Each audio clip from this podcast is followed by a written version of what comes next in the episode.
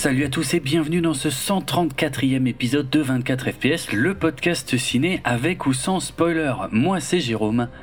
Et moi c'est Julien. Et on va parler du film 1917 de Sam Mendes, le film euh, en soi-disant en une seule prise euh, ou en quelques euh, très longues prises. On verra que que c'est pas forcément le cas, mais euh, en soi d'ailleurs, euh, enfin j'attaque peut-être un peu trop tôt là sur certains éléments du film. Bref, donc euh, un des premiers films événements de 2020, parce que ça y est, on attaque 2020 dans le 4 FPS. donc la formule classique de 24 FPS, deux parties, une première avec un petit peu l'affiche technique du film, euh, des avis sans spoiler, et puis un signal sonore à un moment donné, après lequel on décortiquera toutes les scènes. Est-ce que je peux dire toutes les scènes Si tout le film est censé être une scène? Ben une scène alors. Une scène. On décortiquera une scène, La de, scène. de deux heures.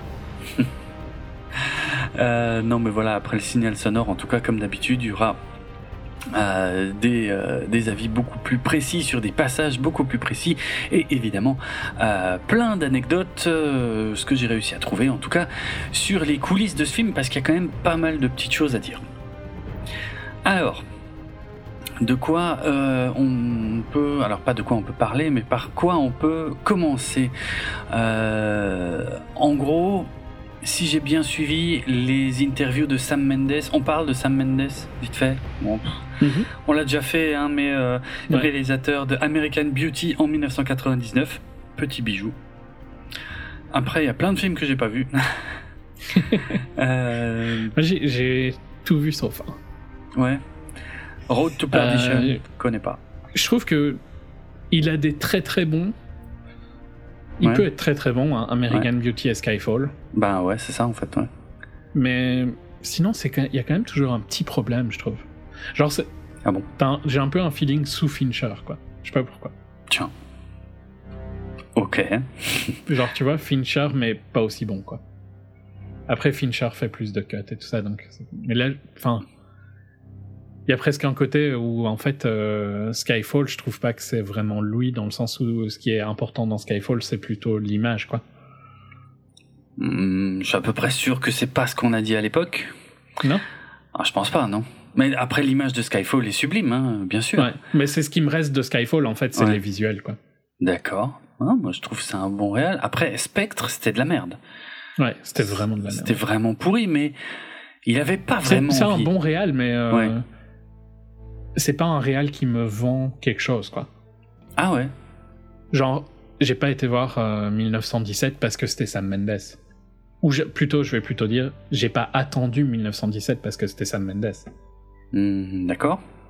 J'ai bien plus attendu parce que c'était Dickens qu'autre chose. Donc Dickens, euh, directeur de la photographie, ouais. Euh, ok. À l'inverse de Fincher, quoi. Mmh, D'accord. Ok. Je trouve qu'il est bon, mais pas euh, excellent, quoi. Ah moi je trouve que il a il a fait deux films qui étaient suffisamment excellents pour que je puisse le compter dans les très bons quand même, quoi. Oui, mais peut-être parce que moi j'ai vu tous les autres.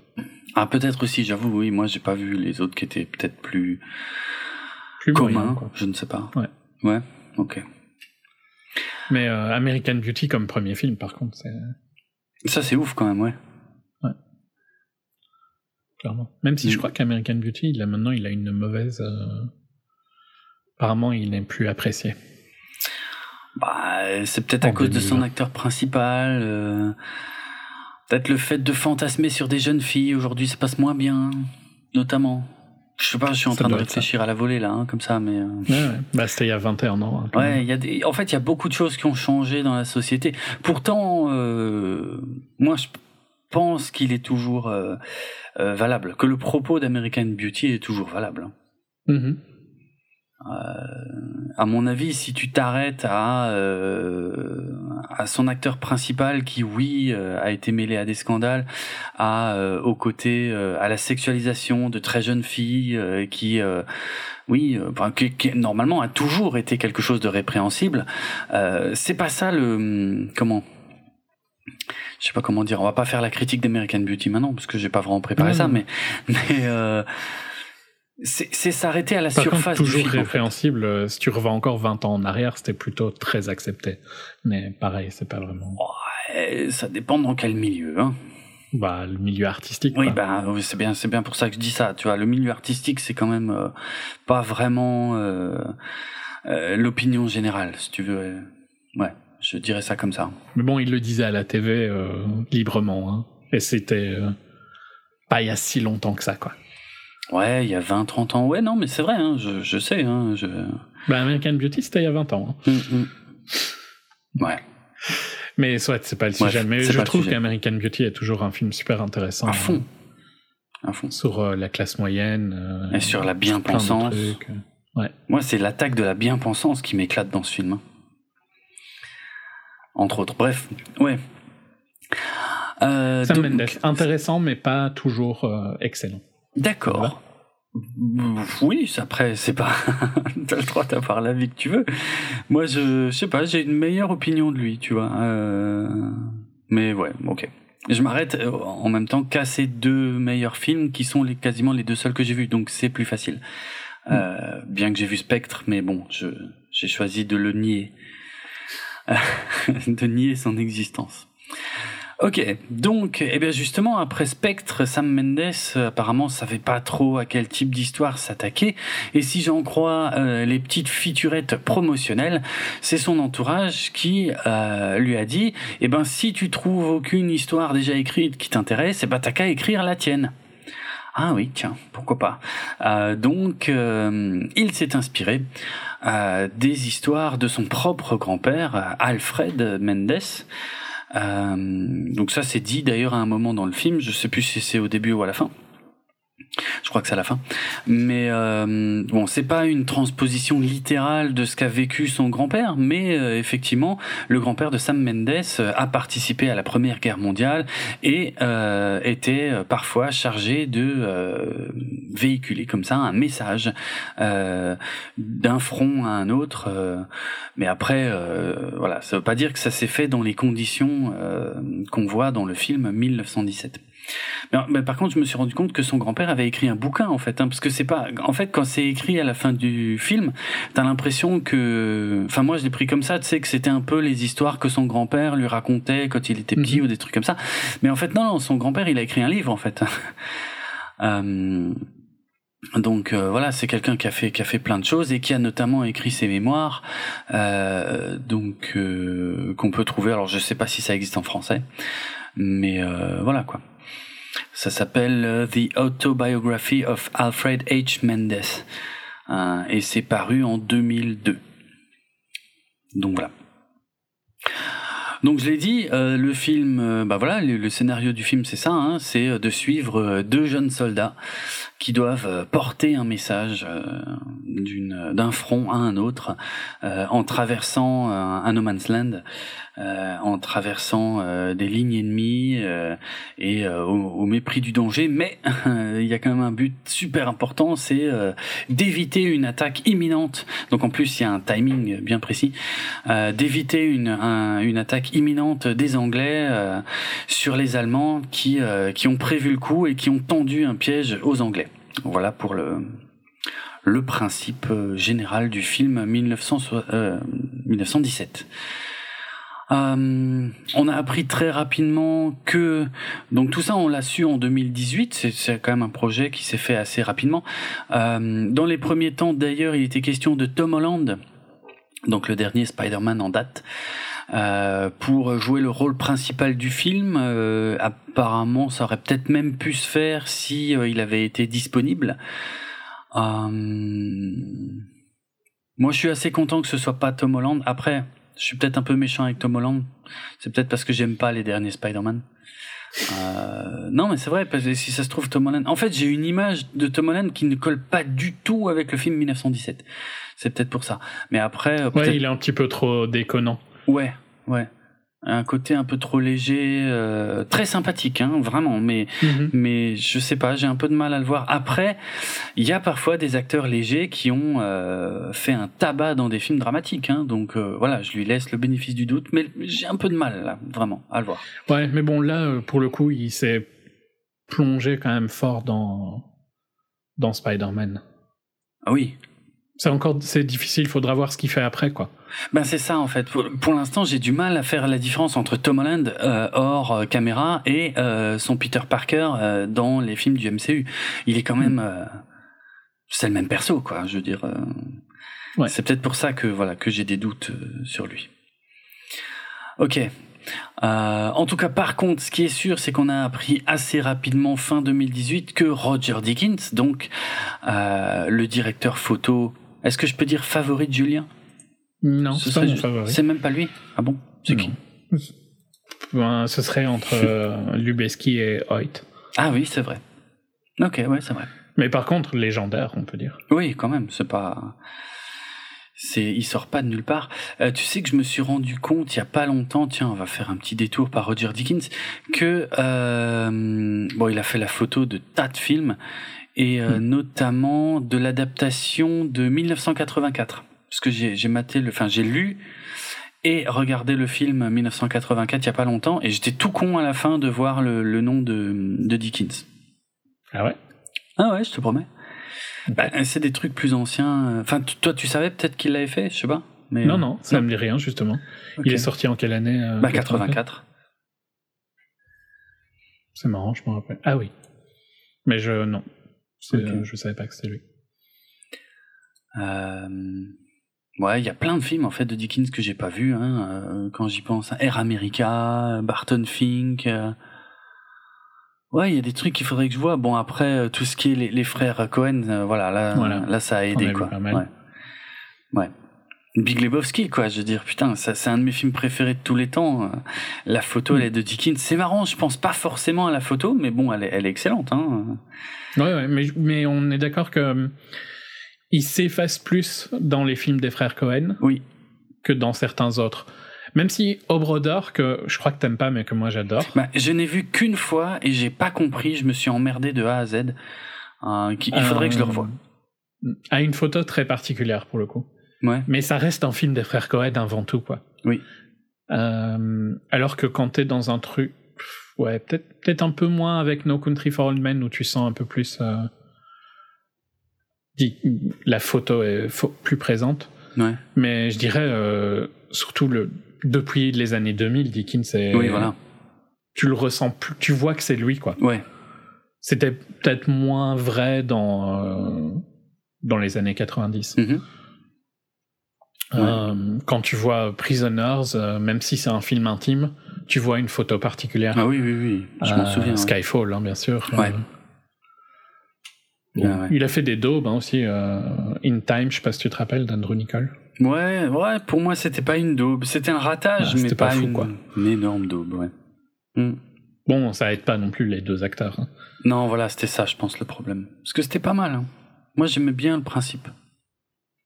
D'avoir du temps, de, de travailler pour gagner du temps. Et Ouais, ça j'aimais bien le con- j'aimais bien le concept, Le concept était classe. qui était très Nicole d'ailleurs. Ouais, très Mais par contre, Nicole. les acteurs étaient très mauvais. Bah ouais, bon, c'était Justin Timberlake en même temps. Euh, non, mais voilà, euh, Ok. Dickens, euh, un des meilleurs, hein, clairement. Oui. Mais, voilà, c'est juste que j'aime vraiment bien Lubeski et, et j'aime bien le, j'aime bien Hoyt. Mais Ok. tu n'étais pas loin en disant que mon favori. Ouais, on est dans le trio, quoi, de, de tête probablement quand même. Bon, je pense qu'on est dans les trois meilleurs tout court. Ouais, ok. ok. Après, il y en a sûrement quelqu'un qui va se dé- dévoiler à un moment ou un autre. hein, mais Mhm, là, ce serait pour bien. le moment, c'est. Ok.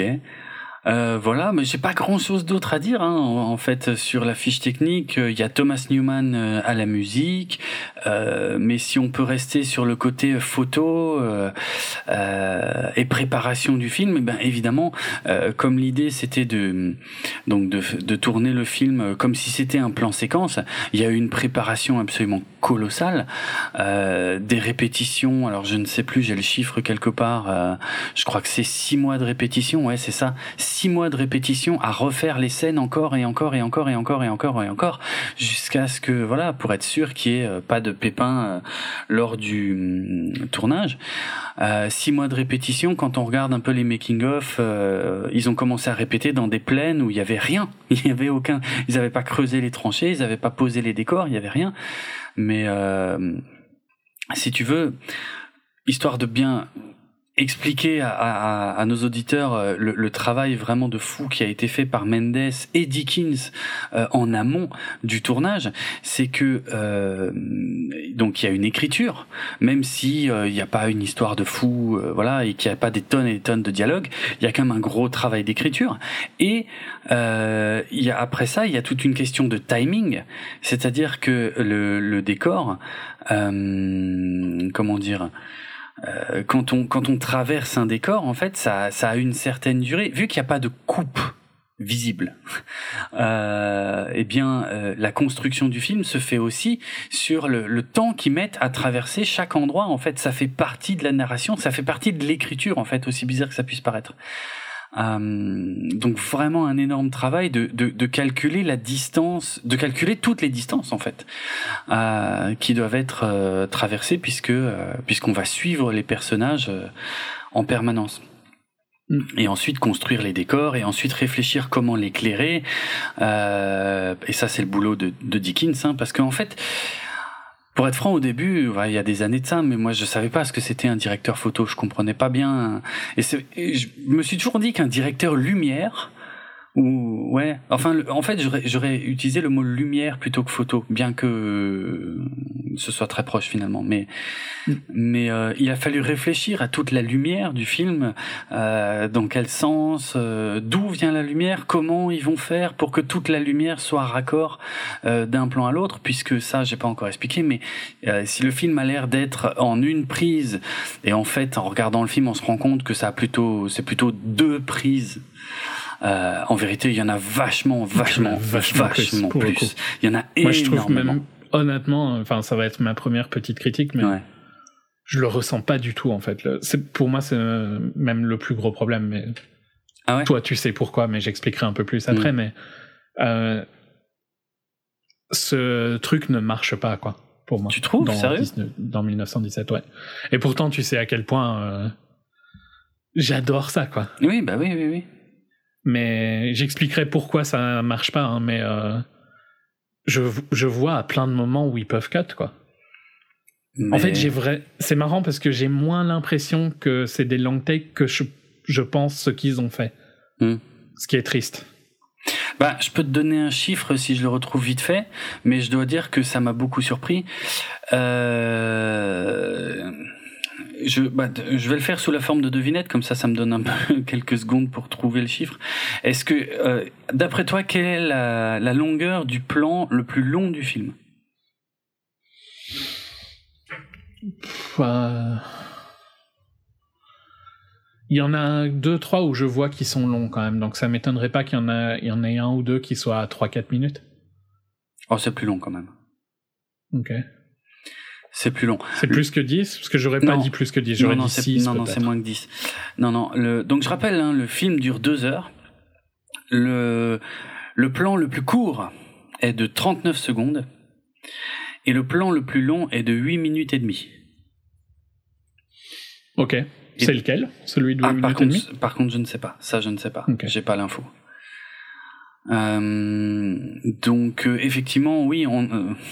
Mais écoute, moi franchement, j'étais choqué de cette info parce que, mais là, on va peut-être pas être d'accord. Moi, je trouve que ça se voit pas, en fait. Ah bah ouais, non. Je, je vois pour pas le coup, je suis vraiment. Mais je pense que c'est pour ça que nos avis divergent sur le film. C'est parce que toi, t'as ressenti le côté long take et moi, justement, ouais. je l'ai trouvé vraiment pas bien fait, quoi. Pas bien fait, sérieux, à ce point. Ouais, ouais, ouais à ce point-là. Waouh. Et pourtant, tu sais à quel point je le respecte, donc euh, ça mm. me fait chier de le dire, quoi. Okay. Mais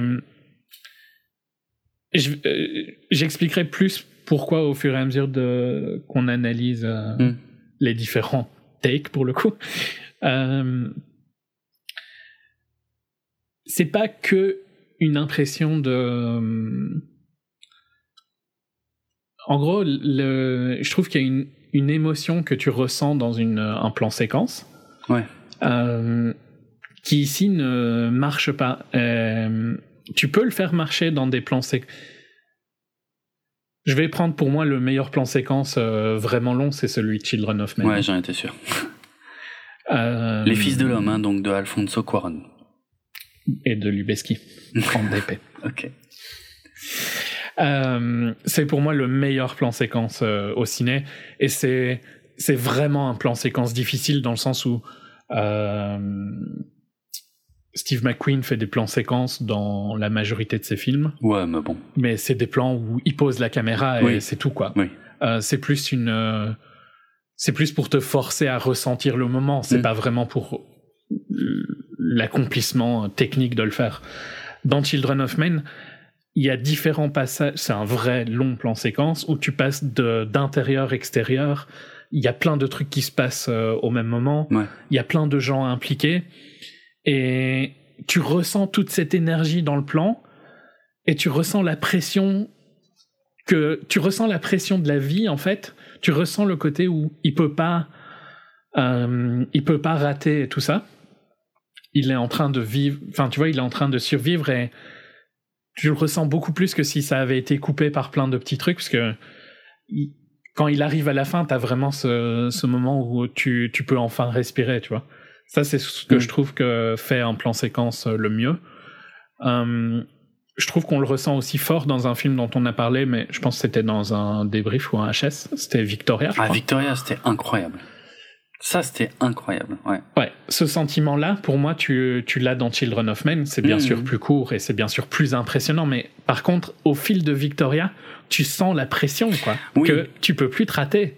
Ah oui. Plus le film avance, plus tu te dis mais c'est dingue. Là, ça fait déjà euh, eu plus d'une heure et demie de film et c'est toujours un plan séquence, quoi. Un vrai. Oui, oui. Euh, ça, je le ressens jamais dans 1917. Jamais, jamais. Mais tu le savais en le voyant, le film, ça? De quoi que c'était pas un long. Je Ouais. le voyais, hein, que c'était pas des. Sérieux? Ouais. À plein de moments, je me dis, ah bah oui, ils ont coupé là. Et je ressens jamais ce, cette énergie qui, pour moi, fait la magie d'un plan séquence. Et je vais te dire, il y a un autre film qui l'a fait, mais cent mille fois mieux, Mm. récemment. Et que je trouve, mais tellement plus impressionnant, c'est Birdman. Mais pourtant, c'était pas un plan séquence. hein. Il y avait aussi des cuts. Il y avait plein de cuts, hein, mais Ouais. tu ressentais. Il arrivait beaucoup plus à te faire cette énergie de plan séquence. D'accord. Je crois que je vois de quoi tu parles, mais je sauf que je l'ai pas ressenti en fait dans 1917. J'ai pas eu ce Hmm. problème, moi. Je me Tu suis. vois, le, le plan, c'est un. Je sais pas combien il y a de, de cuts dans ce plan-là, euh, mais j'imagine pas la difficulté euh, que ça a été pour Lubeski de faire ce plan où il sort par le backstage dans ouais, Birdman. ouais. Il est backstage dans une petite rue euh, Ah oui, quand il euh, va dehors. Il passe sur Times Square Oui, oui, oui, oui, ça c'était ouf. et il re-rentre dans le tunnel. Je, je pense que ça a été fait en un seul plan. Peut-être pas, mais quoi qu'il en soit, il te donne vraiment l'effet que c'est en un seul plan. Mm. Et la lumière change tellement euh, que c'est.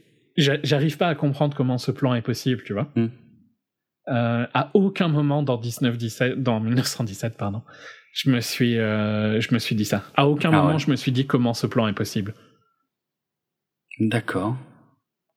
Euh, je trouve que, en tant que plan, par exemple, le plan dans Wolf of Wall Street, tu te rappelles, dans la grande salle où ils pètent tous les plombs Oui, oui, oui, oui. Il était hallucinant, ce plan. Oui. Vraiment, littéralement, dans 1917, il n'y a aucun plan que je trouve hallucinant. Et pourtant, Sérieux? ils, ils sont impressionnants, tu vois, mais je les trouve pas hallucinants. Je les, je les... J'avais peut-être trop d'attentes. Ah hein. oui, là, vu ce que tu me dis, oui, parce que je te trouve vraiment sévère avec le film, qui est quand même très, très, très bien fait. Euh... en- À t'entendre, on dirait que c'est raté, en fait. C'est ça que je trouve bizarre. Mais moi, je trouve que ouais, c'est un peu raté. Waouh. ok.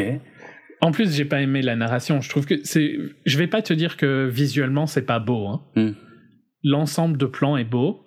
C'est plutôt l'énergie qui manque dans son plan séquence. Ah ouais. Tous les tous les plans, par contre, sont super bien. euh, J'ai envie de dire allumés, mais c'est pas ça. Éclairé. Éclairé, merci. Euh, j'ai clairement là, tu vois que c'est un maître euh, qui fait son taf. Tu vois. Il y a, y a aucun souci sur euh, la qualité des plans, mais par contre, il y a jamais l'énergie dans ces plans. Ah ouais. Euh, tu mélanges ça avec le fait que je trouve que narrativement parlant, c'est c'est plutôt proche du médiocre. Euh, Ben ouais, pour moi c'est quand même un peu raté. Ah ouais. Euh, ok, alors j'ai été plus loin que ce que je voulais, mais. Ouais, c'est pas grave. Euh, mais je vais, je vais revenir un poil en arrière sur le côté technique, mais je rebondirai euh, sur mon avis aussi.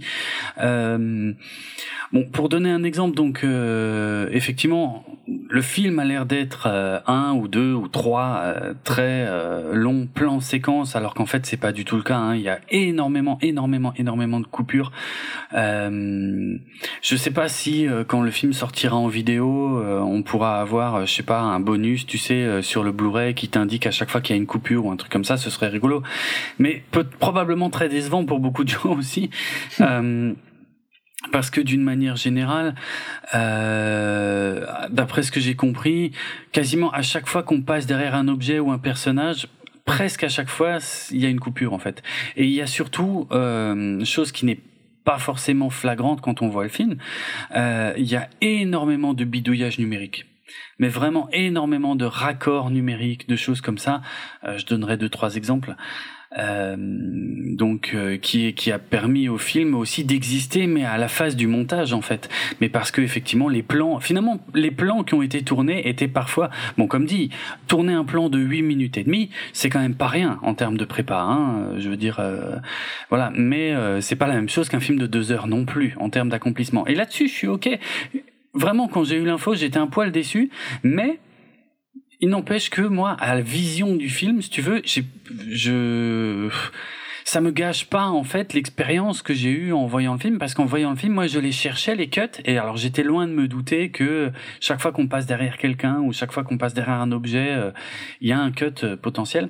Mais sérieux, ça m'étonne que tu dis ça parce que moi je l'ai ah ressenti à mort. Ah non, moi je le je l'ai pas vu. Moi je les cherchais les cuts et je les trouvais ah pas. Ah bah ouais, et moi je les ressentais quoi. Ah, Comme quoi, tu vois. C'est marrant. Mais par contre, ce qui est ouf, du coup, ça veut pas dire que l'accomplissement euh, est, moins important. Il est différent. Euh, mais parce qu'il y a, y a des choses auxquelles on pense pas forcément, c'est que du coup, ça pose énormément de problèmes. Que le, que le film ait l'air d'être un plan séquence, mais qu'il n'en soit pas un, en fait, c'est presque aussi compliqué euh, dans le sens où et là c'est le travail de euh, du coup de de Dickens. Euh, ah, non de, de, Dickens là je, je vais plus parler de Dickens parce que ah, oui, il faut que la lumière soit raccord entre tous ces plans en fait pour qu'ils aient l'air d'être à chaque fois un seul plan continu avec une avec une lumière euh, cohérente tu vois qui reste cohérente d'un plan à l'autre. Et là c'est un travail de malade en fait ce qu'ils ont fait pour pas qu'on se rende compte de ça. Parce que si dans un même, je sais pas moi, si euh, sur un passage qui dure un quart d'heure par exemple, où toi t'as eu l'impression qu'il n'y a pas eu une seule coupure et que en fait euh, si ça ça a été tourné sur je sais pas une deux semaines peut-être, et c'est ouf que en termes de lumière, ça reste raccord tout le temps. C'est un travail de malade. Bon, j'ai vu dans les making of que par exemple, quand il faisait beau, quand il y avait un grand soleil, eh ben, il pouvait plus rien faire. Il devait juste attendre. Il devait attendre que euh, qu'il y ait de nouveau des nuages. Mais entre un jour où il y a des nuages et un autre jour où il y a des nuages, et même euh, au cours de la même journée, la lumière est pas du tout la même. En début de journée, en fin de journée, la lumière est pas la même, quoi. Et là, il y a un mhm. travail de malade euh, de Dickens pour choisir. Euh, je sais pas, je vais donner des exemples. C'est pas, c'est pas le l'aspect que je maîtrise le mieux hein, en termes de technique, mais enfin, pour choisir ses objectifs, pour choisir sa sensibilité à la lumière. Euh, en fait, c'est c'est en live, quoi. C'est euh, en fonction des conditions réelles à chaque fois. Euh, et ça, c'est un travail de malade. Moi, je trouve ça super impressionnant. Sans parler de, de, ils ont construit tout un équipement portable en fait, un équipement lumineux portable qui permettait aussi de suivre les acteurs avec euh, avec un éclairage comme ça portatif, euh, qui permettait de, de, de garder une, bah, un éclairage à peu près toujours le même sur les acteurs, tu vois. Euh, en fait, en termes de technique, il y a quand même un boulot de malade derrière ce film. Mais euh, je, par contre euh, son travail technique à Dickens, euh, je le trouve euh, relativement irréprochable parce que ce que je critique au niveau de l'énergie, c'est je le mettrais plus sur le dos du réalisateur. Mm, ok. Qui n'arrive pas à tirer de ses acteurs l'énergie d'un plan séquence quand il ah veut faire une impression de plan séquence, c'est là où il est le problème. Ah ouais, ah, mais là je suis surpris parce que moi je j'ai vraiment été porté par les par les deux acteurs principaux Franchement. Ah oui Ah putain, bah alors oui, ça va être l'autre euh, sujet alors. Ah Parce ouais. que moi je les trouve nuls, quoi. Nul, sérieux? Ouais, nuls. Ah non, moi je les ai trouvés. Inintéressants. Ah ouais.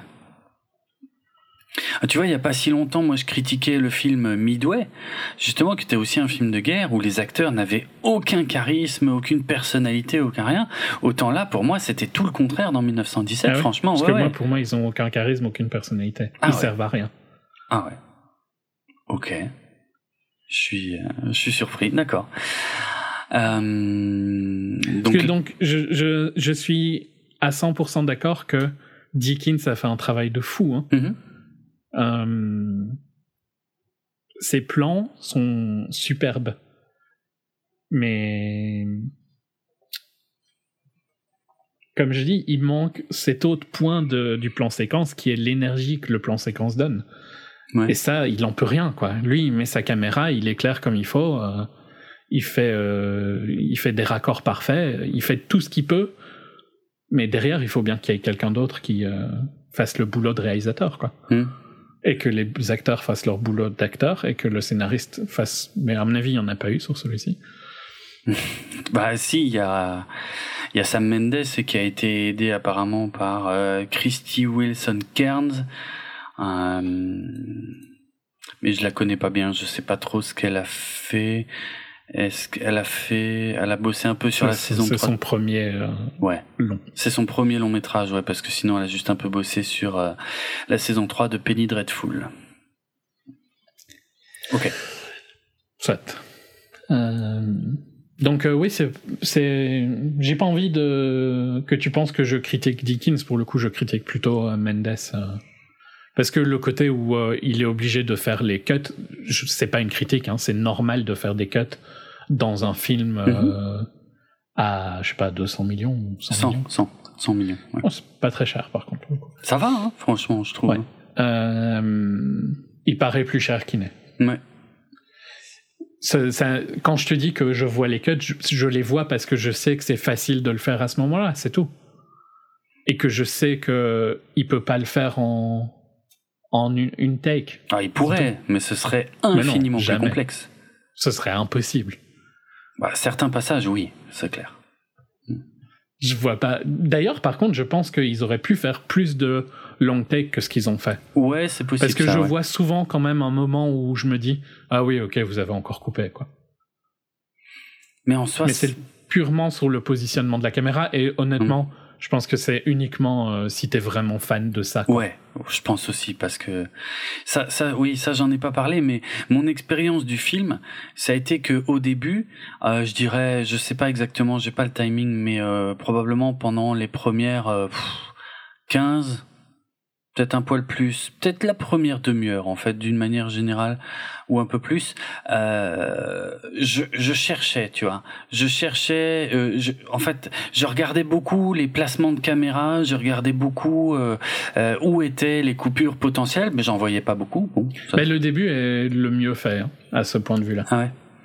Ouais. Et puis, euh, il y a un moment où euh, il se passe un truc, et, et là, j'ai un peu basculé, euh, et je suis plus rentré dans le film parce que en cherchant les cuts euh, bêtement je, je me je me maintenais hors du film en fait tu vois Mhm. et euh, et il y a, il y, a, y a une scène que j'ai trouvée qui qui m'a qui m'a un peu surpris et qui marchait bien et euh, et À qui mon avis, elle m'a surpris aussi, mais par contre, elle m'a, elle a pas marché du tout sur moi. Donc, Ah. je pense que d'accord ça doit être la même. hein, mais bah peut-être on verra ok un avion est impliqué. Oui.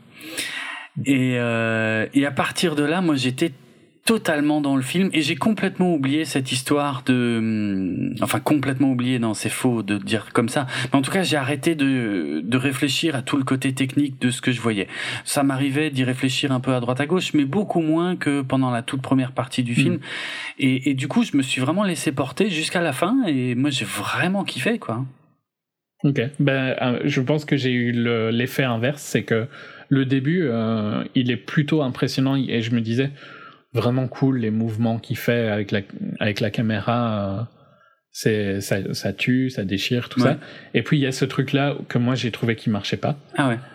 Euh, et après ça, euh, je trouve que le film est de plus en plus moyen et en plus de moins en moins intéressant visuellement. Même s'il y a Ah deux, ouais. trois exceptions hein, dans le Ah, lot. quand même, ouais. Mais par contre, la scène du trailer que tout le monde a vu, je la trouve, je la trouve loin d'être ouf euh, dans la réalité. Ouais, bah, j'ai un gros problème avec ça par contre, mais je voudrais pas trop en dire euh, dans la partie sans spoiler, mais euh, je suis, je suis très en C'est colère. clairement une de mes scènes euh, que j'aime le moins. Quoi. Oui, bah c'est une scène qui n'a pas du tout marché sur moi, qui n'a eu aucun impact, euh, mais à cause de la promo en fait. Mais ça, j'en reparlerai. Je veux, je veux pas trop en dire.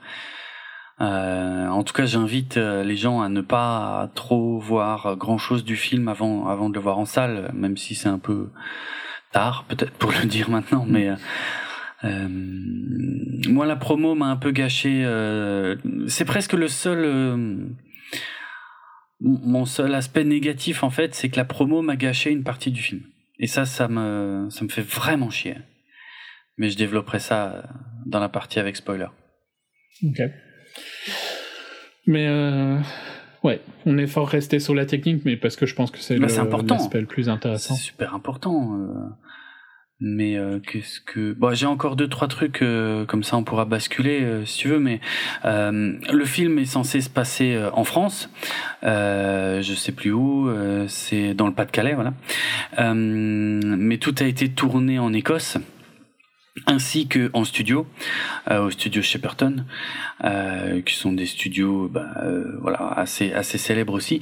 Et euh, pour certaines scènes il y a eu jusqu'à 500 figurants. Et ça pour un film euh, qui utilise énormément d'effets numériques, beaucoup plus que ce qu'on pense voir à l'écran, eh ben je trouve ça quand même cool que à une époque où euh, aujourd'hui une foule, euh, une foule euh, avec cinq personnes, tu fais une foule quoi maintenant Mhm. euh, en numérique. Hein.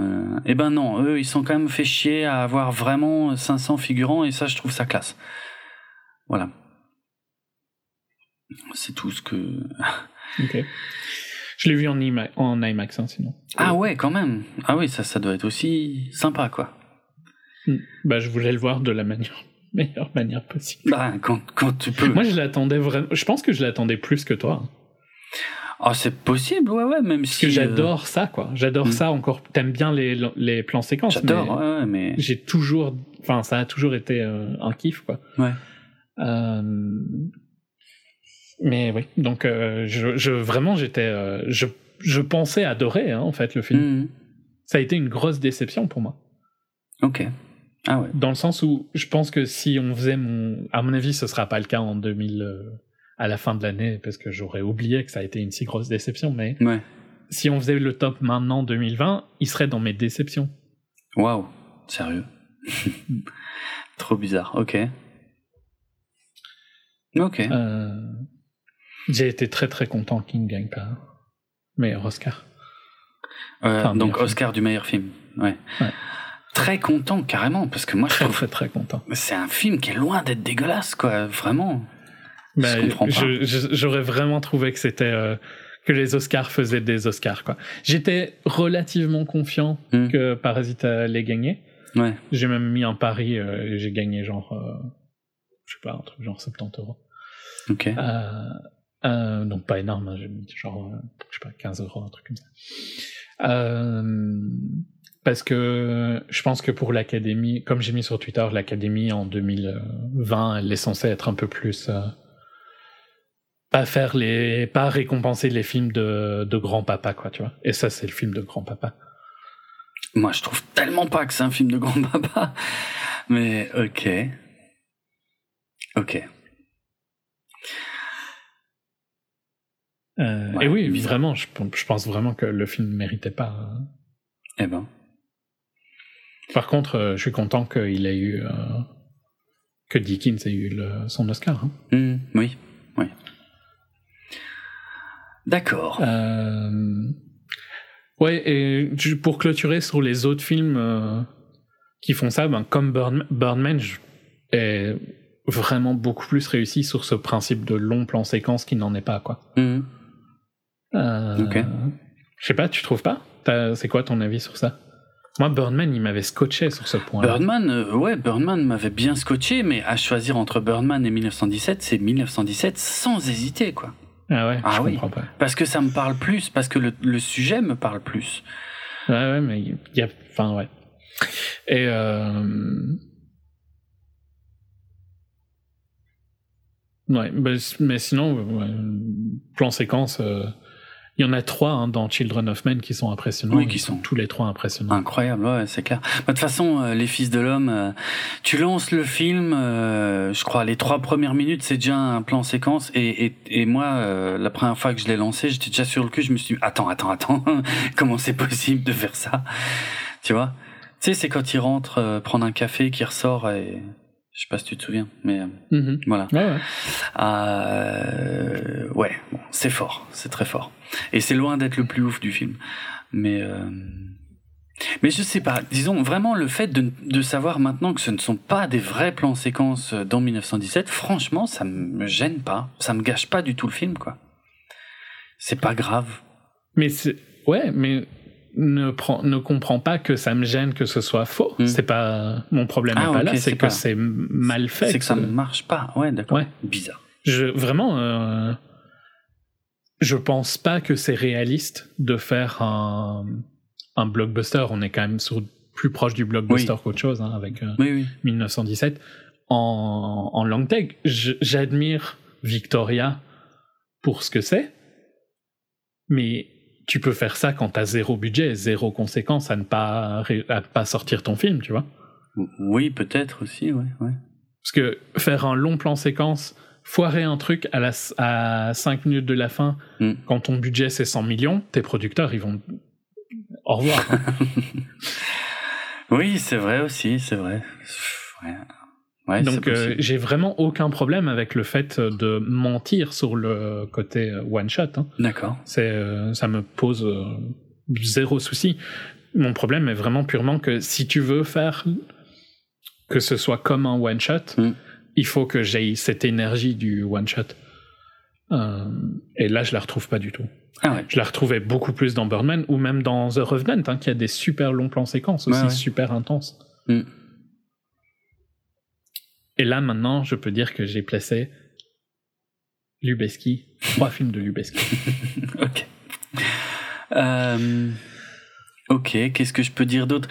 Il y a, je vais finir vraiment sur la fiche technique, euh, mais ça encore une fois, c'est, ça fait vraiment pas partie des trucs que je maîtrise le mieux, mais c'est euh, le premier film, donc 1917, hein, qui a été tourné avec des caméras Alexa Mini LF, qui sont des nouvelles caméras en fait qui ont été inventées plus ou moins par pour ce film, puisque euh, les, les caméras euh, de la marque Arri, donc les Alexa LF, euh, étaient euh, trop trop grosses. Donc ça compliquait trop le tournage et il a fallu réduire ça et donc ils ont Harry a Enfin, ils ont plein, plein de caméras Harry. oui moi j'y connais Mais ils voulaient une LF, mais avec un plus petit format. Voilà. Donc, LF pour large format. hein. ah d'accord et apparemment ils ont réussi à fournir des prototypes donc de de, de la mini LF euh, seulement deux mois avant le, le, le début du tournage. Et euh, voilà. Et il y a euh, il y a plusieurs euh, types de d'optiques qui ont été utilisées. Alors là j'y connais vraiment rien. Mais bon voilà. C'est des optiques de 40 mm pour la majorité du film des optiques de 35 mm pour les scènes euh, en général dans les tunnels enfin en intérieur on va dire pour euh, le côté clau- claustrophobie bon moi j'y connais rien je sais même pas ce que ça change hein. et euh, apparemment Bah euh, si, quand même, tu vois la différence. aucune non Alors, mais non, non, vraiment mais pas. juste, mais euh, ben que le 40 ce soit le shot normal, tu vois, Ouais. juste pour te simplifier le- l'explication. Ouais. 40 c'est le shot normal. Quand tu quand tu élargis, ben c'est juste plus large, quoi, c'est tout. Donc c'est un 35. Plus tu descends, plus c'est large. oui mais le film que je vois au cinéma le format de l'image ne change pas Euh, le format ne change pas, mais par contre le feeling change. J'ai jamais vu ça. Je comprends pas ce truc-là, moi. Je, je, il me faudrait une explication euh, avec des exemples et tout pour que je vois la différence parce que moi, je, non. En vrai, franchement, j'y comprends rien. Je vois pas ce que ça change. Mais c'est difficile de t'expliquer sans Bah te oui. montrer des images, mais c'est clairement dans l'eau, par exemple, tu vois qu'il change, quoi. Ah. Probablement. J'en sais rien. Quand il est dans l'eau, c'est du 47 mm, effectivement, mais euh, moi, je sais pas ce que ça change. Vraiment, je le vois pas. Je vois pas dans le film, je suis incapable de dire tiens là, il vient de changer euh, son son format quoi. Je je le vois pas. J'ai jamais compris, jamais rien compris à ça. C'est comme les formats d'image, hein, entre les 2.35, euh, les machins, je sais pas combien il existe de formats d'image différents. J'ai jamais rien compris à tout ça. Je vois pas la différence en fait. Ça ne fait aucune différence Mais d'ailleurs. si, pour moi. ça, pas, tu peux pas me dire que tu vois pas la différence. Non, je te promets, je vois pas la différence. Mais non, non. Genre euh, le format de euh, Lighthouse, tu vois bien que c'est pas le même format. Non, mais celui-là, oui, enfin celui-là c'est vraiment spécial parce que c'est quasiment carré. Donc là, je vois la différence. Mais euh, tous les formats larges, ceux qui sont euh, moins hauts, ceux qui sont plus hauts, je je je vois pas à quoi, je Ouais. sais pas à quoi ça sert en fait. Je, je- Bah là, c'est plus la, la préférence du, du directeur photo pour le coup. Oui, ou, ou, du réal, hein, dans le cas de, Oui. Tarantino, qui, qui tenait absolument à faire du 70 mm, des trucs comme ça. Mais moi, je, je vois pas ce que ça change, vraiment. C'est pas du tout les mêmes. euh, Ne mélange pas ça avec les trucs des objectifs. hein. Oui, là, là, on parle des ratios. Effectivement, c'est pas la même Ouais. chose. Oui, oui, non, d'accord. Mais c'est c'est pour dire que que ce soit les objectifs ou les ratios, pour moi, ça fait aucune différence. C'est pas ça qui est. En fait, autant la technique m'intéresse un petit peu derrière le film, mais franchement, là, c'est des aspects qui vont trop loin pour moi et qui me qui m'intéressent pas, qui ont probablement un impact sur ce que je vois, mais que franchement, euh, qui, qui n'est jamais un impact que j'arrive à à analyser. Je sais pas comment expliquer ça, tu vois. Euh, Pourtant, je pense que quand tu vois des films dans ces formats-là, tu le vois. C'est juste que tu t'en rends pas compte sur le moment. Ouais, mais c'est Mais un... tu, ouais. tu vois bien quand même que 2001, par exemple, c'est pas, c'est pas euh, la norme, quoi. Je sais pas. Ça me dit rien. Franchement, je te jure, hein, c'est un truc. Et moi, je- il y en a. Moi, j'ai déjà écouté des podcasts sur le cinéma ou regardé des vidéos ou tout ça, où il y en a qui s'arrachent les cheveux à dire oui, tel ratio va être beaucoup plus parlant pour filmer tel type de scène et tout machin. Et moi, je n'y comprends rien du tout. Ça ne me parle absolument pas. Ça ne, ça ne signifie rien pour moi. Moi, 2001, l'Odyssée de l'espace, je l'ai découvert sur euh, la télé 4 tiers de chez mes parents en VHS, euh, au format 4 tiers. Je l'avais enregistré Ah, à la ça, c'est télé. dur, quand même. Je l'avais enregistré à la télé en 4 tiers. Et pour moi, c'est pas le format qui est important, tu vois. C'est, vraiment pas du tout un aspect du cinéma qui m'intéresse. C'est ce qui se passe à l'image qui est. int- Mais évidemment, c'est beaucoup mieux de pouvoir voir euh, 2001, je vais dire en 16 neuvième, c'est probablement pas le bon terme, euh, qu'en 4 tiers. Mais euh, mais c'est pas ça qui va faire que je vais euh, plus accrocher ou moins accrocher à un film, certainement pas. Tous les films cultes, quasiment tous mes principaux films cultes, c'est des films que j'ai découverts en 4 tiers, que j'ai enregistrés à la télé, donc euh, et que avec un son mono. Donc euh, voilà, tout ça, ça me touche, euh, ça me touche pas des masses, pour être franc. C'est ça que j'essaie d'expliquer. Ouais, entre le 70 mm et les 35, hein, c'était les autres. Souvent, c'est ça hein, Ouais. la différence entre Ouais. les deux caméras. Même si maintenant, avec le digital, c'est moins vrai. Moi, je vois quand même une grosse différence, mais c'est difficile hein, maintenant de voir du vrai 70. euh, Mm. Oui, il y avait ça aussi comme problème, oui. euh, mais quand j'avais vu, euh, pour le coup, j'ai pas encore parlé de l'autre film qui pour moi est largement mieux que ceci dans, avec le même sujet, Mm. qui a été shot en 70 mm. Ben, c'est Dunkerque. Ah, le parallèle avec Dunkerque est intéressant parce que effectivement, il me semblait évident. Euh, c'est tout l'opposé de Dunkerque pour moi. Et, et en fait, pas pour moi. Enfin, mais c'est marrant Ouais, parce que moi, j'ai Pour toi, pas. ça doit être l'inverse. Ben, oui, parce que j'ai pas spécialement apprécié Dunkerque en fait. Euh, c'était c'était de la belle branlette technique, mais ça ne racontait pas grand chose. Et puis en plus, ça racontait des conneries. Euh, et euh, du coup, ça m'a pas du tout transporté. Alors que là, je me suis laissé porter par les persos et voilà, j'ai voyagé avec eux et c'était c'était ouf ce que j'ai vu, le nombre de situations différentes que j'ai pu voir. C'était impressionnant quoi. Qui est p- qui était pas du tout le cas de Dunkerque quoi. Ouais, m- Pour bah, moi. moi, Dunkerque m'a beaucoup plus. euh, Déjà, je. je... euh, J'ai pas envie de dire visuellement, mais. C'était plus viscéral, Mm. les scènes dans Dunkerque, pour moi. Ouais. Euh, et l'histoire de 1917 est. Un... Je peux on pourrait les comparer dans le sens où elles sont pas euh, pas top toutes les deux, mais je préfère largement celle de Dunkerque. Putain. Pour moi, Dunkerque euh, raconte mille fois moins de choses que 1917, quoi. Mais je trouve qu'il raconte rien, en fait. Mais comment tu comment t'as pu aimer Dunkerque alors? C'est ça le mystère pour moi. Mais parce que Dunkerque, il est ici c'est beau, mais c'est du déjà vu un peu plus. What? Ouais. ok. Dunkerque, euh, c'est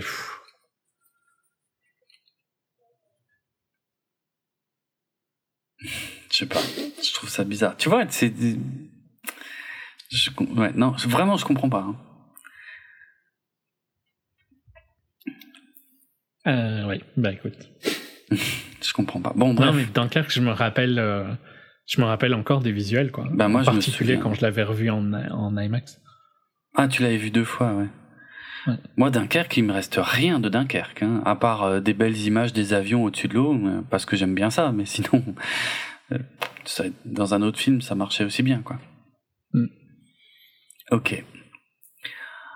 Euh, bah, tu vois, voilà, avec euh, le côté technique, on a pu euh, largement, je pense, aussi donner notre avis, qui est donc très différent.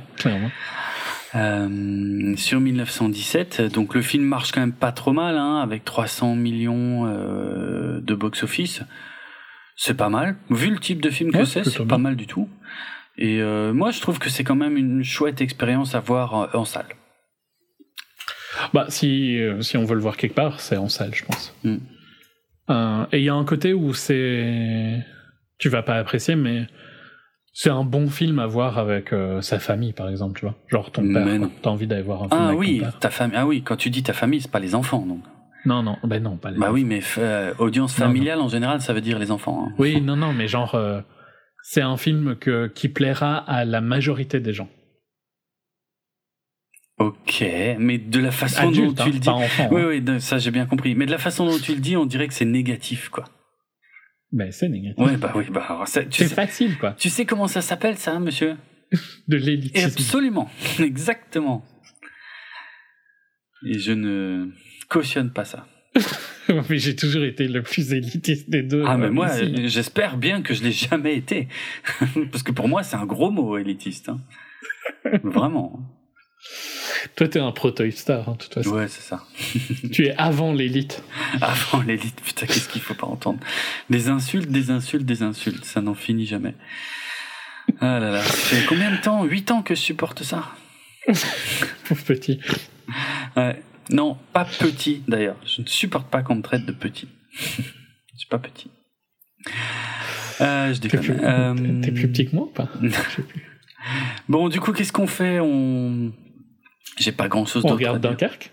Non, alors ça, parce que je ne reverrai jamais Dunkerque, hein, ça c'est sûr.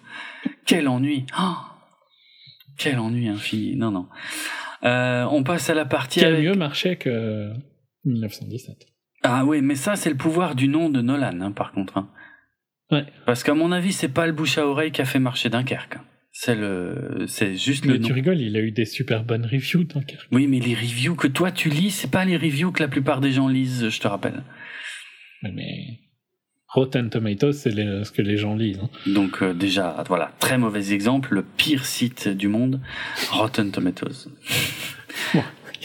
Il y a deux sites qui font ça, hein, je veux dire, c'est pas non plus. euh, Oui, bah, et dont Rotten Tomatoes, qui est l'un des pires sites du monde. C'est... Oui, oui, mais il est pas moins bien noté sur l'autre. hein. Non, euh, d'accord, mais je m'en fous de l'autre. Il y a que Rotten que je déteste. Sans raison. Bah, Absolument pas sans raison. Euh, vu les notes que Rotten a filées à certains de, des plus grands films qui ont vu le jour euh, ces 10 voire 20 dernières années, non, on peut pas dire que c'est sans raison, non. Alors là, vraiment pas. C'est pas gratuit du tout. Euh, 1917 Mais donc, a oui, d'excellentes euh, critiques sur Rotten, hein, en passant. qui? 1917 euh, Ouais, hein, c'est plutôt pas mauvais, je pense. Non, pas plutôt. 80, non C'est 85, ouais, en top critique. C'est bien. C'est pas aussi bien que Dunkerque. Ouais, mais je m'en fous de Dunkerque, putain. Mais ouais, mais bon, il y a plein de vieux dans les critiques. C'est un film de grand-papa, hein, je t'ai dit. Peut-être, un peu. Ok. C'était, c'est pour ça que pas. je suis si content qu'il ait pas gagné l'Oscar, parce que c'est purement le film euh, pour l'académie, quoi, tu vois. Mais je trouve Genre, tellement euh, pas. moyenne d'âge euh, Mais tellement. 80. Je trouve c'est un film tellement moderne. C'est un film que tu n'aurais pas du tout pu faire il y a 20 ans, quoi. Rien qu'avec tous les moyens techniques. Euh, justement, en termes d'éclairage et de, de caméra, c'est un film que tu n'aurais pas pu faire il y a quelques années, tu vois. C'est, ça me choque que tu appelles ça un film de grand-papa, quoi. On dirait que tu parles des films de guerre euh, des années C'est 50, dans le 60. sens de l'audience, quoi. Mais je trouve pas non plus, quoi. Il se passe plein de choses. euh, C'est. euh, Je sais pas, je comprends pas trop. non, ouais, je pas hein, quand je dis film de grand-papa. Non, ouais, parce que je... mais surtout que c'est pas. Alors bon, ça ressent, ça ressemble pas à mon à mon ressenti à moi, mais c'est surtout que là, euh, ça me paraît techniquement, je vois même pas pourquoi tu dis ça parce que c'est un film que je trouve très tu- actuel. tu- D'un point de vue technique, oui, il aurait pas pu être fait il y a 10 ou 15 Mais ans, clair. probablement. Il y a 15 ans, peut-être. hein. Moi, je suis pas sûr, sûr. hein. Il y a quand même Ouais, énormément d'effets numériques, très- mais que tu ne vois pas, tu n'as même pas Ouais, conscience ouais. du nombre Ils ont d'effets beaucoup de numériques. trucs sur l'herbe et tout ça, notamment. Mais ouais, c'est ça. Il y a, il y a, il y a plein de trucs. En fait, il y avait des routes euh, qu'em- pardon, qu'empruntaient les les camions ou les véhicules qui transportaient la caméra, qui sont complètement effacés numériquement, par exemple après.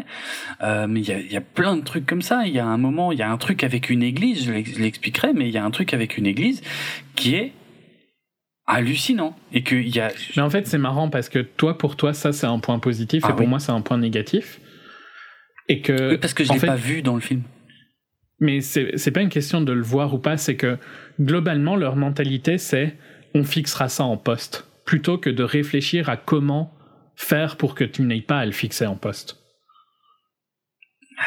Oui, ok, ça, c'est une autre approche. je- je- je- J'en conviens. Ce qui compte, L'approche de Nolan, c'est tu fixes pas en poste, hein, tu, tu fais euh, le mieux que tu peux, quoi. Et tu améliores en poste. Ouais, là, je te trouve vraiment sévère parce que pour moi, c'est un peu pareil. Il améliore en post-production aussi, hein, ici. Mais Non, à partir du moment où dans ton shot, tu sais que tu vas avoir un truc qui ne peut pas aller, Hmm. et que tu te dis, je le fixerai en poste, ça pour moi, c'est que c'est de la facilité. mais putain, je suis pas d'accord, quoi. Ce qui compte, c'est le résultat. Sauf que ça, ça ne donne plus la même énergie. possible.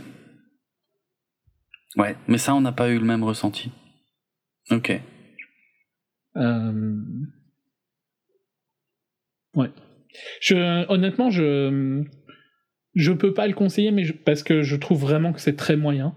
Par contre, je peux pas non plus le déconseiller dans le sens où je pense que ça plaira à plein de gens. Dit comme ça, je te jure, c'est horrible. Vraiment. C'est. J'ai vraiment l'impression que tu es en train de nous vendre, euh, je sais pas, le dernier Disney, tu vois, le dernier grand divertissement familial euh, Disney. Genre, oh, allez-y, de toute façon, ça plaira à tout le monde, quoi. Putain, C'est 1917, Avengers, mais pour euh, les 60 plus. Mais- tellement pas. mais putain, mais n'importe quoi. Tellement pas. Ouais, non, ouais, je... gros. J'aime beaucoup celle-là. Je vais garder, je vais rester sur celle-là. Ah ouais. C'est Avengers pour les 50 plus. Je vais un petit peu rajeunir. Ah ouais. Mm. Mm. Très bien. Eh ben, euh, ok. Euh, on passe à la partie avec spoiler. Je t'en prie. T'as pas envie de faire une analogie sur euh, Oula. 1917, c'est tel film? Ah, euh, moi, bah, qu'est-ce que tu veux que je pour te fasse? essayer de battre mon Avengers Mais je vois même pas. Mais 1917, c'est un film de sur la Première Guerre mondiale. Comme il y en a pas eu énormément, c'est pas dit, c'est pas qu'il y en a jamais eu, mais enfin il y en a, en- en pas énormément. Puis je trouve que c'est un exercice de style intéressant. je peux pas, je peux pas faire le même genre d'analogie que toi en fait. Pour moi, ça ressemble à rien que j'ai déjà vu. hein. À rien. Ok, ok. Non. Tu pensais pas que j'allais être aussi négatif hein Ah, franchement, je suis, je suis choqué. Ouais, c'est. Choqué. Ok, bon ben très bien, on va aller un peu plus dans les détails alors. Euh, donc euh, voici le signal sonore. Et donc le film débute au pied d'un arbre, c'est très important, retenez ça pour la fin. Euh, au pied d'un arbre où on va inviter euh, deux soldats. Blake, euh, c'est surtout Blake en fait hein, qui est interpellé en premier d'ailleurs euh, pour une mission, euh, qui doit choisir un de ses camarades d'ailleurs pour l'accompagner pour la mission. Il va s'agir de, de Schofield. Et euh, voilà, ils doivent aller voir. alors ils doivent aller voir le général. Euh, qui va leur donner des ordres. Et donc là, le film commence, ils discutent, et puis euh, première traversée euh, des tranchées. Et en fait, moi je sais pas toi, mais dans les premiers instants, le truc où je me suis dit, putain, ils ont cherché la complication. Évidemment, à ce moment-là, je ne savais pas que c'était pas un vrai plan séquence, mais en fait, la caméra va quand même beaucoup tourner autour des personnages. Mhm. Et ça, c'est quelque chose qui m'a beaucoup surpris, c'est-à-dire que il aurait pu, euh, je sais pas, ils auraient pu faire des choix, euh, par exemple, toujours rester derrière l'épaule. C'était dans quoi ça Dans The Wrestler, par exemple. Tu sais, il restait toujours derrière l'épaule du, du personnage principal, par exemple, des choses comme ça. Et en fait, ici, ce qui m'a pas mal bluffé euh, assez rapidement, c'était de dire, putain, en fait, la caméra, elle, ils se font chier, quoi. Ils tournent, ils tournent autour des persos. Un coup, ils sont devant, un coup, ils sont derrière. Des fois, ils sont loin, des fois, ils sont près. Enfin, c'est en termes de planification, moi je trouve c'est c'est complètement dingue parce qu'il n'y a pas un mouvement de caméra qui est euh, laissé au hasard, quoi. C'est marrant, j'ai trop l'impression qu'on va être en désaccord tout le temps. Ah bon? Mais attends, Parce que là, toi, toi, tu prends ça comme un truc positif et moi, je me dis, bah oui, mais comme ça, ça leur permet de couper, quoi. Alors mais c'est pas grave. C'est pas grave, mais par contre, ça ne, ça, ça je vais revenir tout le temps à ce truc d'énergie, quoi. Hmm. D'accord. Euh, en voulant faire trop fancy, ils perdent euh, ce que j'aime bien, quoi. Ok. Ok. Et, Non, ça va être long, enfin, je pense. Long, je sais pas. Non, non, mais, oui, mais c'est sûr que du coup, le fait que ce soit coupé, effectivement, euh, moi au début, je me disais, putain, le travail de malade de Dickens pour dire qu'on passe de l'extérieur des tranchées à un intérieur où il y a quasi pas d'éclairage, où il y a le général qui est joué par Colin Firth qui va donner ses ordres euh, donc à Blake, euh, qui essaie de sensibiliser Blake euh, en lui disant oui c'est le bataillon de votre grand frère, donc si vous voulez sauver votre grand frère, faut absolument que vous portiez ses ordres donc sur le front, je sais pas quoi, et vous avez que quelques heures pour le faire et tout. Là, moi, à ce moment-là, je me disais, putain, c'est dingue, quoi. Avec la même caméra, avec la même optique, même si j'y bite rien, euh, tu passes de l'extérieur, en pleine lumière, à un intérieur euh, où il y a quasi pas d'éclairage. Moi, je me disais, putain, c'est fou, quoi. Alors, c'est moins fou que ce que je pensais. Mais euh, je suis surpris que tu trouves ça fou, alors que Birdman le faisait, mais c'était tellement plus impressionnant. Ça n'a rien à voir. Ah non, ça n'a rien à voir. C'est pas vrai. Là, je suis pas d'accord. Parce que Birdman, ah, il, passait d'un, il passait d'un intérieur à un extérieur de nuit. Et puis après sur Times Square. Oui, où il y a beaucoup de lumière. D'accord. Oui. Et puis après, de nouveau à l'intérieur, lumineux. Ouais, mais pour c'est beaucoup moins marqué pour moi mais je dis pas que j'ai pas aimé Birdman hein. Birdman m'avait bien scotché à l'époque attention hein.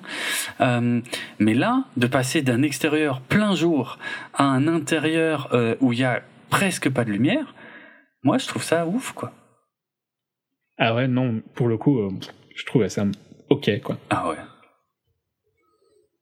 ok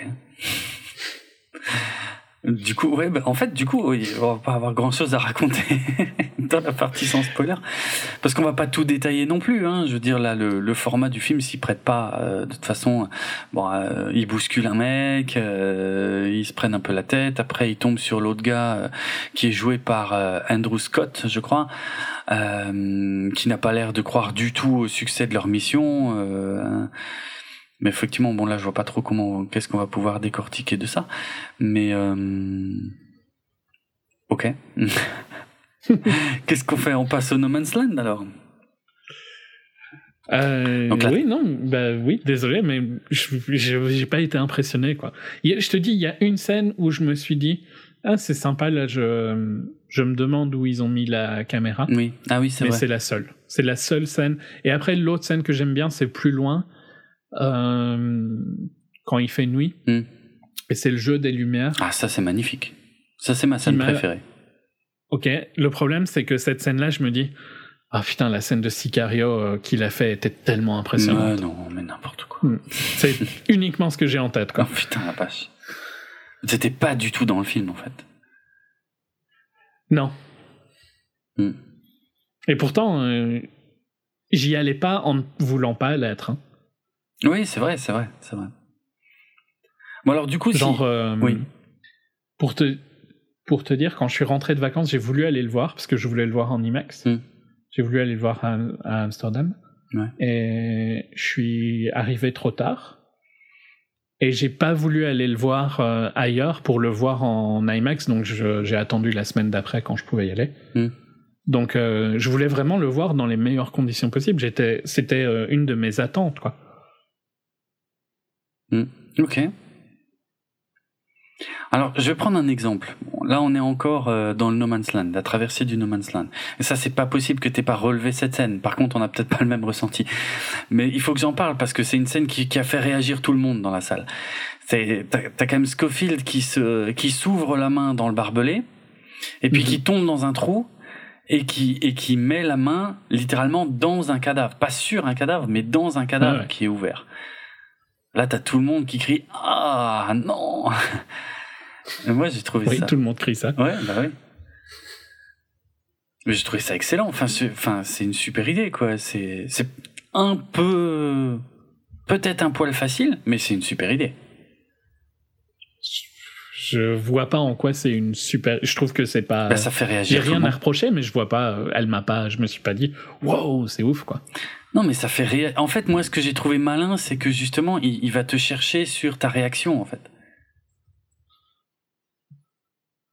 C'est-à-dire, c'est normal que toute la salle réagisse, que toute la salle dise Oh non, ah Tu vois?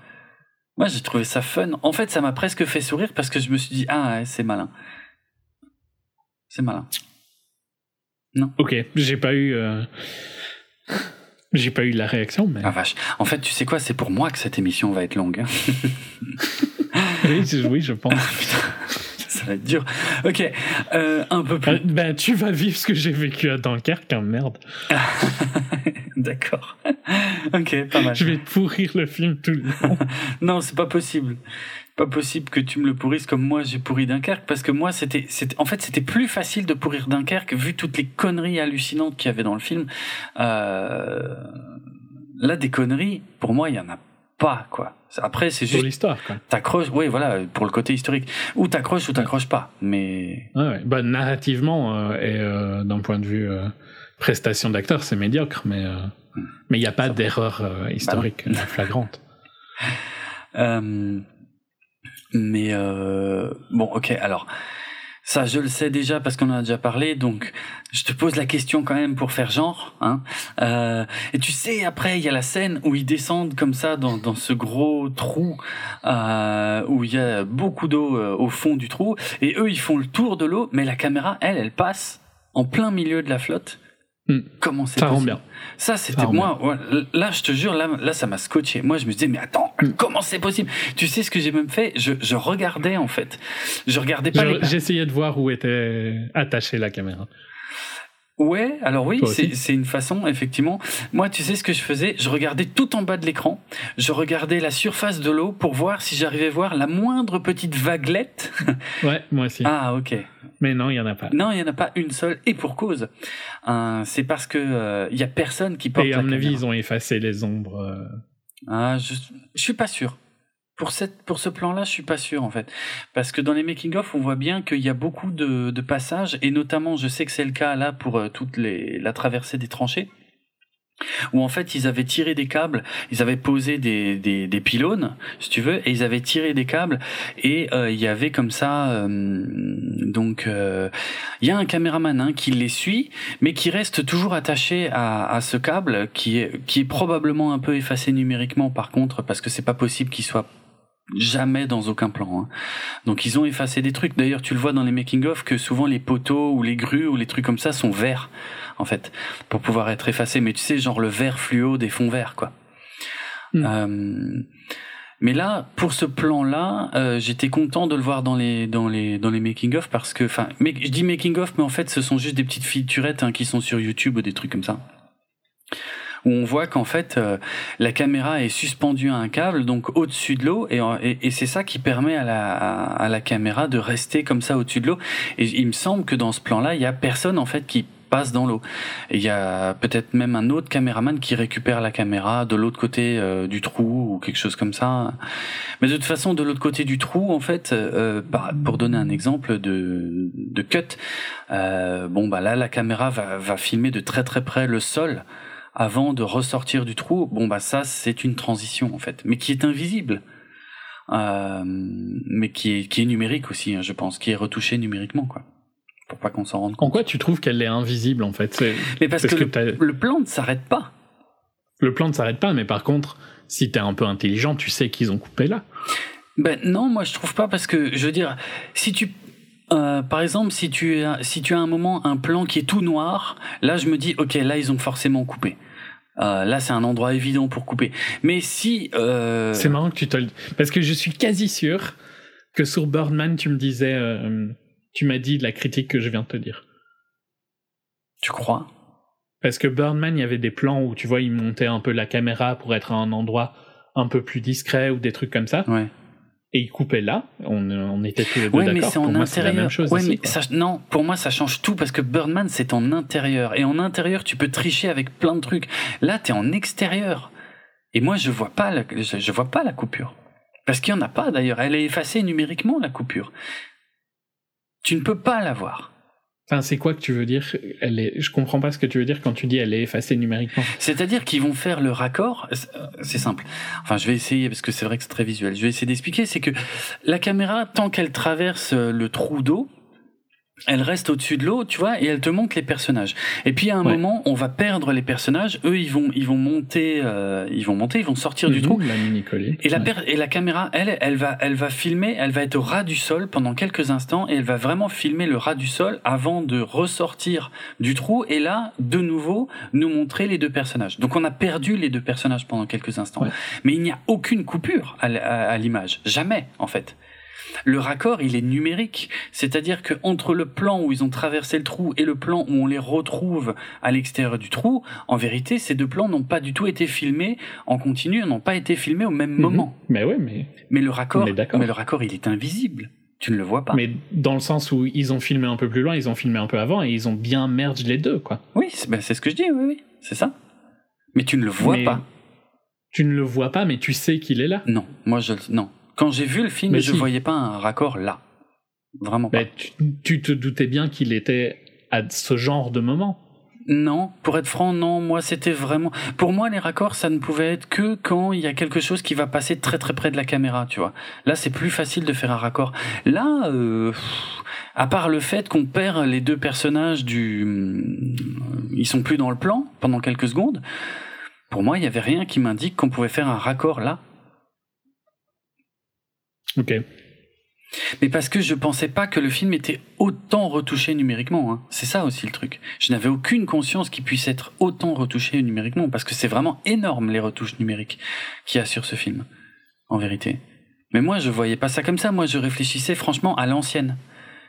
Et je me dis, quand t'as un mouvement de caméra rapide, par exemple, si tu te retournes d'un coup, t'as un flou, par exemple, qui va te permettre là de faire un raccord facile euh, ou euh, comme je disais, où tu as un moment où il fait complètement noir, là tu peux faire un raccord facile. Ou si tu passes très très près de quelqu'un, et encore, euh, mais là tu peux éventuellement faire un raccord. Mais, mais tout ça, c'est des techniques à l'ancienne. Moi, j'avais complètement sous-estimé l'importance du, du montage euh, numérique sur ce film. Hmm. C'est pour ça que tous ces cuts-là, moi, je les ai pas vus, en fait. Pour moi, c'était, on, est, on restait dans le même plan, toujours. Je croyais.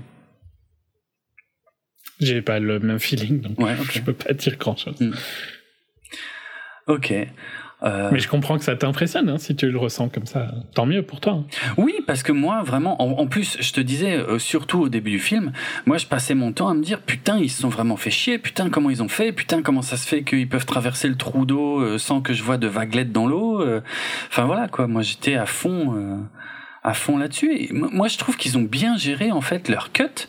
Euh, ils les ont vraiment mis à des endroits où je, moi, j'ai jamais pensé que c'était des cuts, quoi. Donc, je trouve ça très malin, vraiment. très fluide, très malin. Je voilà, j'avais jamais ce sentiment de découpage. J'avais vraiment le feeling de voir un, un plan séquence. C'est fou, hein. Comme euh, ça peut être avec ce point différent. Mm, mm. Après, peut-être le type d'écran, le type de salle où tu le vois joue aussi. Hein. Moi, je je vais pas voir 90% euh, de mes films, je les vois pas dans des immenses multiplex avec des avec des écrans de malade, avec des systèmes sonores de malade. Hein. Euh, oui, donc ça sous-entendrait que plus le là, ce que tu sous-entends, c'est que plus la salle est mauvaise, mieux c'est. Bah, ben, Parce que je l'ai vu dans les meilleures conditions que tu peux voir euh, raisonnablement, tu vois. Mm. Dans le sens où il y a quelques. Genre, il y a une salle à Londres qui est mieux et tout ça, quoi. Mm. Mais euh, pour la majorité des gens, ce que j'ai vu, c'est quand même le mieux qu'ils pourront, quoi. Ok. Ben, en fait, je pense que tu as une mauvaise lecture de ce que j'essaie de dire, en fait. Euh, je... Oui, mais je ne dis pas tu t'en fous de ça oui voilà moi ce que je dis c'est que moi je m'en fous de ça et c'est et, mais c'était plus tu vois il y a un côté où je devrais l'avoir plus apprécié que toi en toute logique ben non, enfin euh, non, pas forcément. Euh, ce que j'entends de ce que tu me dis, c'est qu'apparemment, effectivement, plus les conditions dans lesquelles tu le vois euh, sont précises, et plus tu as de chances de voir les cuts. J'ai l'impression. Honnêtement, je pense pas. Je pense pas que ça joue. Je pense que c'est parce que moi le ressenti c'est là où la où la caméra va quoi. Mm. C'est à ces moments-là que je le je le vois pas visuellement le cut. Hein. Ok. C'est juste je sais qu'il est potentiellement là. D'accord.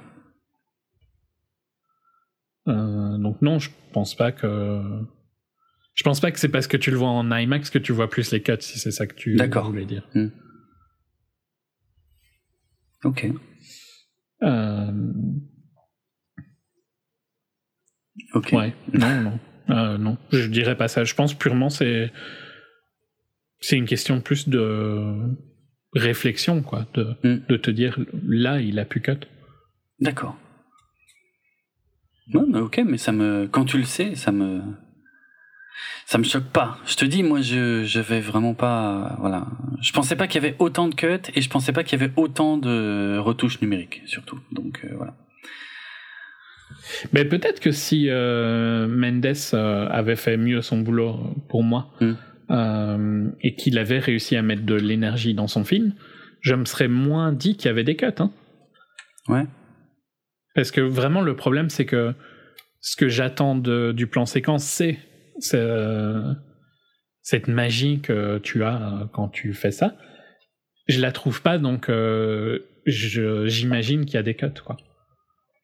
Ok. Comprends? Oui, je crois que je vois. Oui, non, mais j'ai bien compris. Effectivement, pour toi, c'est vraiment le manque d'énergie qui t'indique qu'il y a probablement beaucoup de cuts, parce que tu retrouves pas l'intensité du plan séquence. Si c'était un hmm. vrai plan séquence, qui est un peu l'intensité, euh, un peu du théâtre, tu vois. Mm-hmm en fait le plan séquence il, t'approche du live, je trouve, d'une performance ah, live. oui, oui, ça c'est sûr.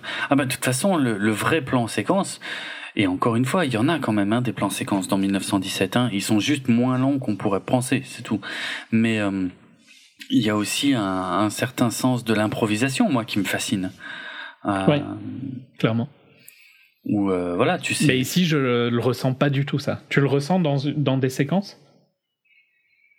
Bah, oui, euh, notamment euh, quand il quand il traverse des tranchées où il y a plein de monde, tu peux pas, à mon avis, enfin je sais pas, j'ai l'impression que tu peux pas les traverser deux fois pareil, tu vois. Donc là, il faut vraiment. Ok, ça, oui, ça je suis d'accord, mais par contre, euh, ça changerait pas grand chose que t'ailles à gauche ou à droite d'un corps, quoi. Ah ben si, parce que si tous les mouvements de la caméra ils sont euh, prévus à l'avance, c'est ça c'est le genre de de truc que tu peux pas te ah permettre à ce point. C'est plutôt une Steadicam qui te suit. Euh. Oui, dans les tranchées, oui. Hmm. Il est sur une moto ou une voiture, j'en sais rien, mais hmm. ou peut-être pas, hein, peut-être quoique peut-être. Je sais pas comment ils l'ont filmé. Peut-être tu le sais sûrement. Dans les tranchées, euh, c'était des mecs à pied. Il y a des séquences où il y a des motos et des voitures, mais pas pas là. Euh... Il court devant lui, quoi. Ouais, c'est ça. en fait, c'est très intéressant de voir aussi, hein, parce que par exemple, quand le quand le caméraman est devant euh, les personnages dans les tranchées, en fait, c'est pas un mec qui marche à reculons. Hein. Euh, c'est euh, en fait d'ailleurs il y a, y a, pas mal de, de, moments où il y a deux personnes. Il y a un caméraman qui est euh, vraiment concentré sur son plan et il y a une autre personne qui tient le caméraman par les épaules mhm. et qui le dirige. Et qui le recule. Et voilà, et qui, qui, lui permet de se diriger. Donc il y a, mais il y a vraiment des tas de techniques différentes parce que je te dis. Bah ça, ça me paraît normal. Oui, hein, ça c'est logique. Mais, mais, mais j'ai aussi vu un plan où le caméraman, en fait, il marche droit devant lui et en fait la caméra est dans son dos et elle filme les acteurs de face. Donc il y a vraiment des tas de techniques différentes qui sont utilisées euh, dans le film. Ça dépend des passages. Mais c'est tout à fait, oui, c'est tout à fait normal qu'il y ait certains moments où le caméraman n'a pas du tout besoin de se concentrer sur tout ce qu'il y a autour. Lui, il est juste concentré sur son plan et il y a une deuxième personne qui dirige le caméraman en le tenant par les épaules et en lui indiquant par où il faut aller et tout, quoi. Mais ça, c'est pareil, tout ça, c'est, c'est, c'est prévu au millimètre près. Moi, je trouve ça fascinant. Hein. Je ressens moins ce côté improv, en fait. Je ressens pas l'improv qui, comme tu le disais, mm. est une partie euh, inhérente du plan séquence. Ici, je la ressens jamais. Ce qui me fait euh, me dire que c'est pas vraiment vrai, quoi. Bah, il y a, euh, en termes d'improvisation dans ce film, il y en a peut-être d'autres que je connais pas, mais l'exemple qui a été pris par la campagne de promo, c'est à la fin, à toute fin, tu sais, quand quand les soldats donnent l'assaut et que lui il court à côté de la tranchée, il y a quand même deux moments où il y a des mecs qui lui rentrent dedans, où il, où il, où il vole quoi, où il roule par terre et il se relève et il continue de courir. C'était pas du tout prévu ça, par exemple. Ok, le problème c'est que ça a l'air prévu. Ah mais ouais, tu t'as peut-être pas le même feeling. Non. Mais, mais j'ai un problème quand même avec cette scène, mais c'est pas celui-là. Euh, ok. Mais enfin, on n'en est pas encore là. Là, on est dans les sous-sols. Donc, ils arrivent du côté allemand. Il n'y a plus personne dans les tranchées. Ils visitent les sous-sols. Ils font euh, la rencontre d'un rat. Ils se rendent compte qu'il y a euh, un accès qui est miné par euh, par un fil. Et ça, c'est pareil. Moi, j'ai trouvé le plan excellent. C'est-à-dire, t'as à peine. toute cette séquence-là est plutôt classe. Ouais. Après, tu sais, par contre, une remarque. à quoi j'ai pensé Tu sais à quoi j'ai pensé quand je voyais tout ça? Je me suis dit putain, leurs lampes de poche, elles éclairent vachement bien quand même. Hein. Parce que même moi... tout ce que c'est, quoi. Ouais.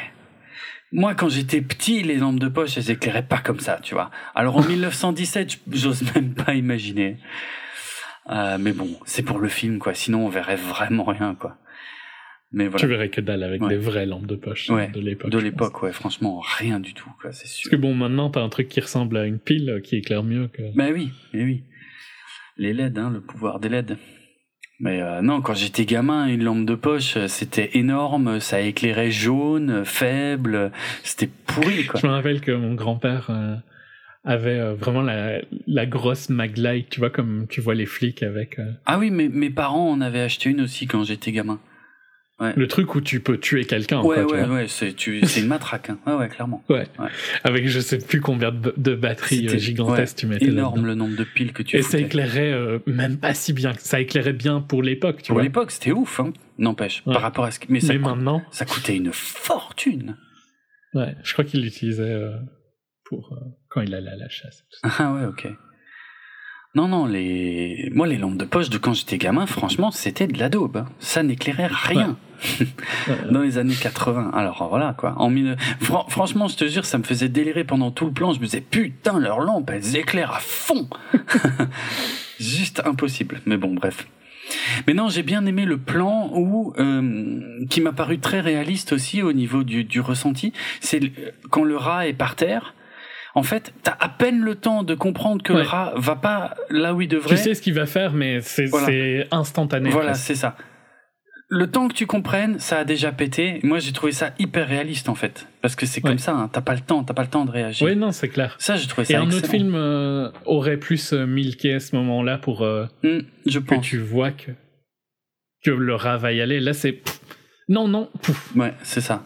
Ouais, ça, c'est plutôt hein. bien. à peine le temps de dire non, non. Hein. Ouais, ouais. Bah, ils disent non et au moment du O, ouais, c'est fait. Quoi. Ça. Et là, là, oui, là, il y a un cut. Là, c'est sûr qu'il y a un cut au moment de l'explosion, euh, quand il retrouve l'autre euh, qui est euh, aveugle momentanément, euh, qui est sous une pile de, de, de cailloux et tout. Enfin, voilà, là, t'es sûr qu'il y a un cut, quoi. Et Mm. pour moi, c'était un des premiers depuis le début du film, là. C'est ce que je croyais, en tout cas.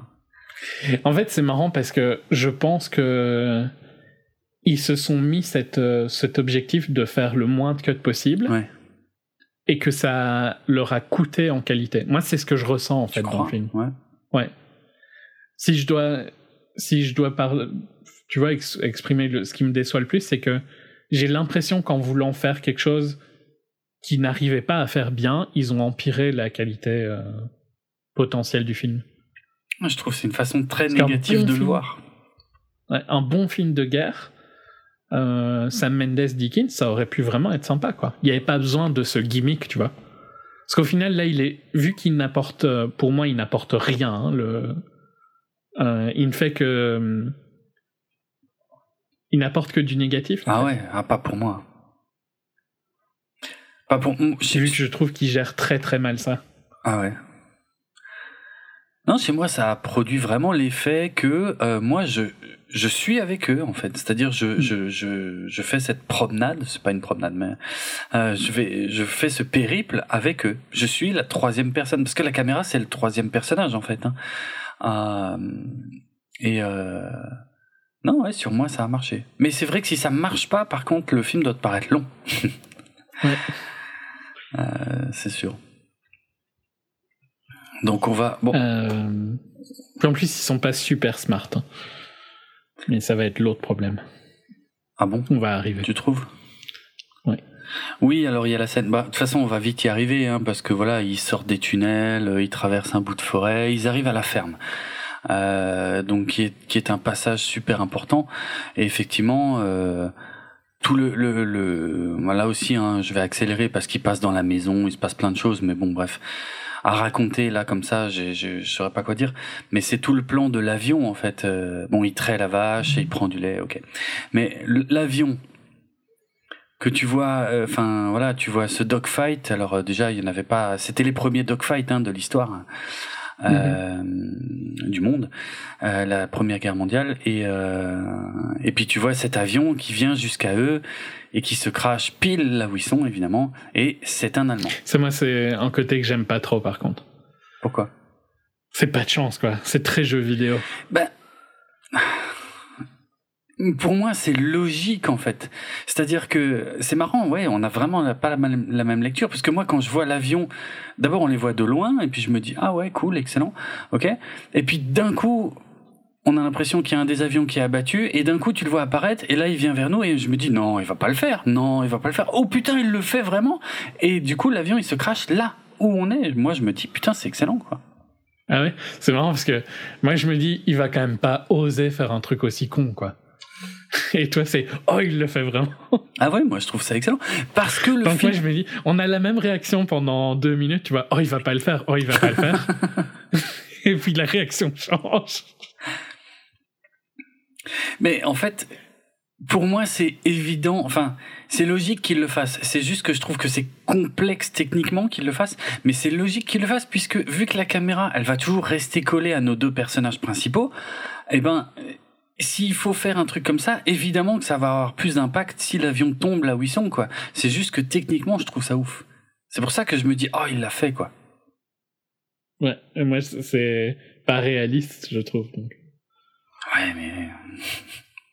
si tout se passait loin, alors évidemment, ce serait plus safe pour les personnages, mais du coup, il se passerait rien, le film serait chiant, quoi. Euh... Ben non, je ne trouve pas que parce que tu ne fais pas des trucs qui ne se passeraient pas que le film doit être chiant. Non, Ça, c'est comment t'écris ton film. bah, moi, je trouve que c'est bien écrit. pour moi, c'est logique que tout ce qui, que le- l'essentiel de ce qui se passe doit se passer là où sont les persos. Si tout se passait loin, ce serait, non, je sais pas, ça n'aurait aucun intérêt. Je trouve que c'est quand même pas de chance que le premier dogfight que tu regardes, Ouais. il se crache sur toi, quoi. Mais c'est pas, je sais pas si c'est censé être un film réaliste. Non, non, probablement pas. Mm. Et d'ailleurs, je pense que ça fait partie de, de mon problème, c'est que je pense que j'attends du plan séquence quelque chose de plus réaliste. Ah ouais. Euh, et qu'en fait, il fait un film euh, jeu vidéo pas réaliste du tout.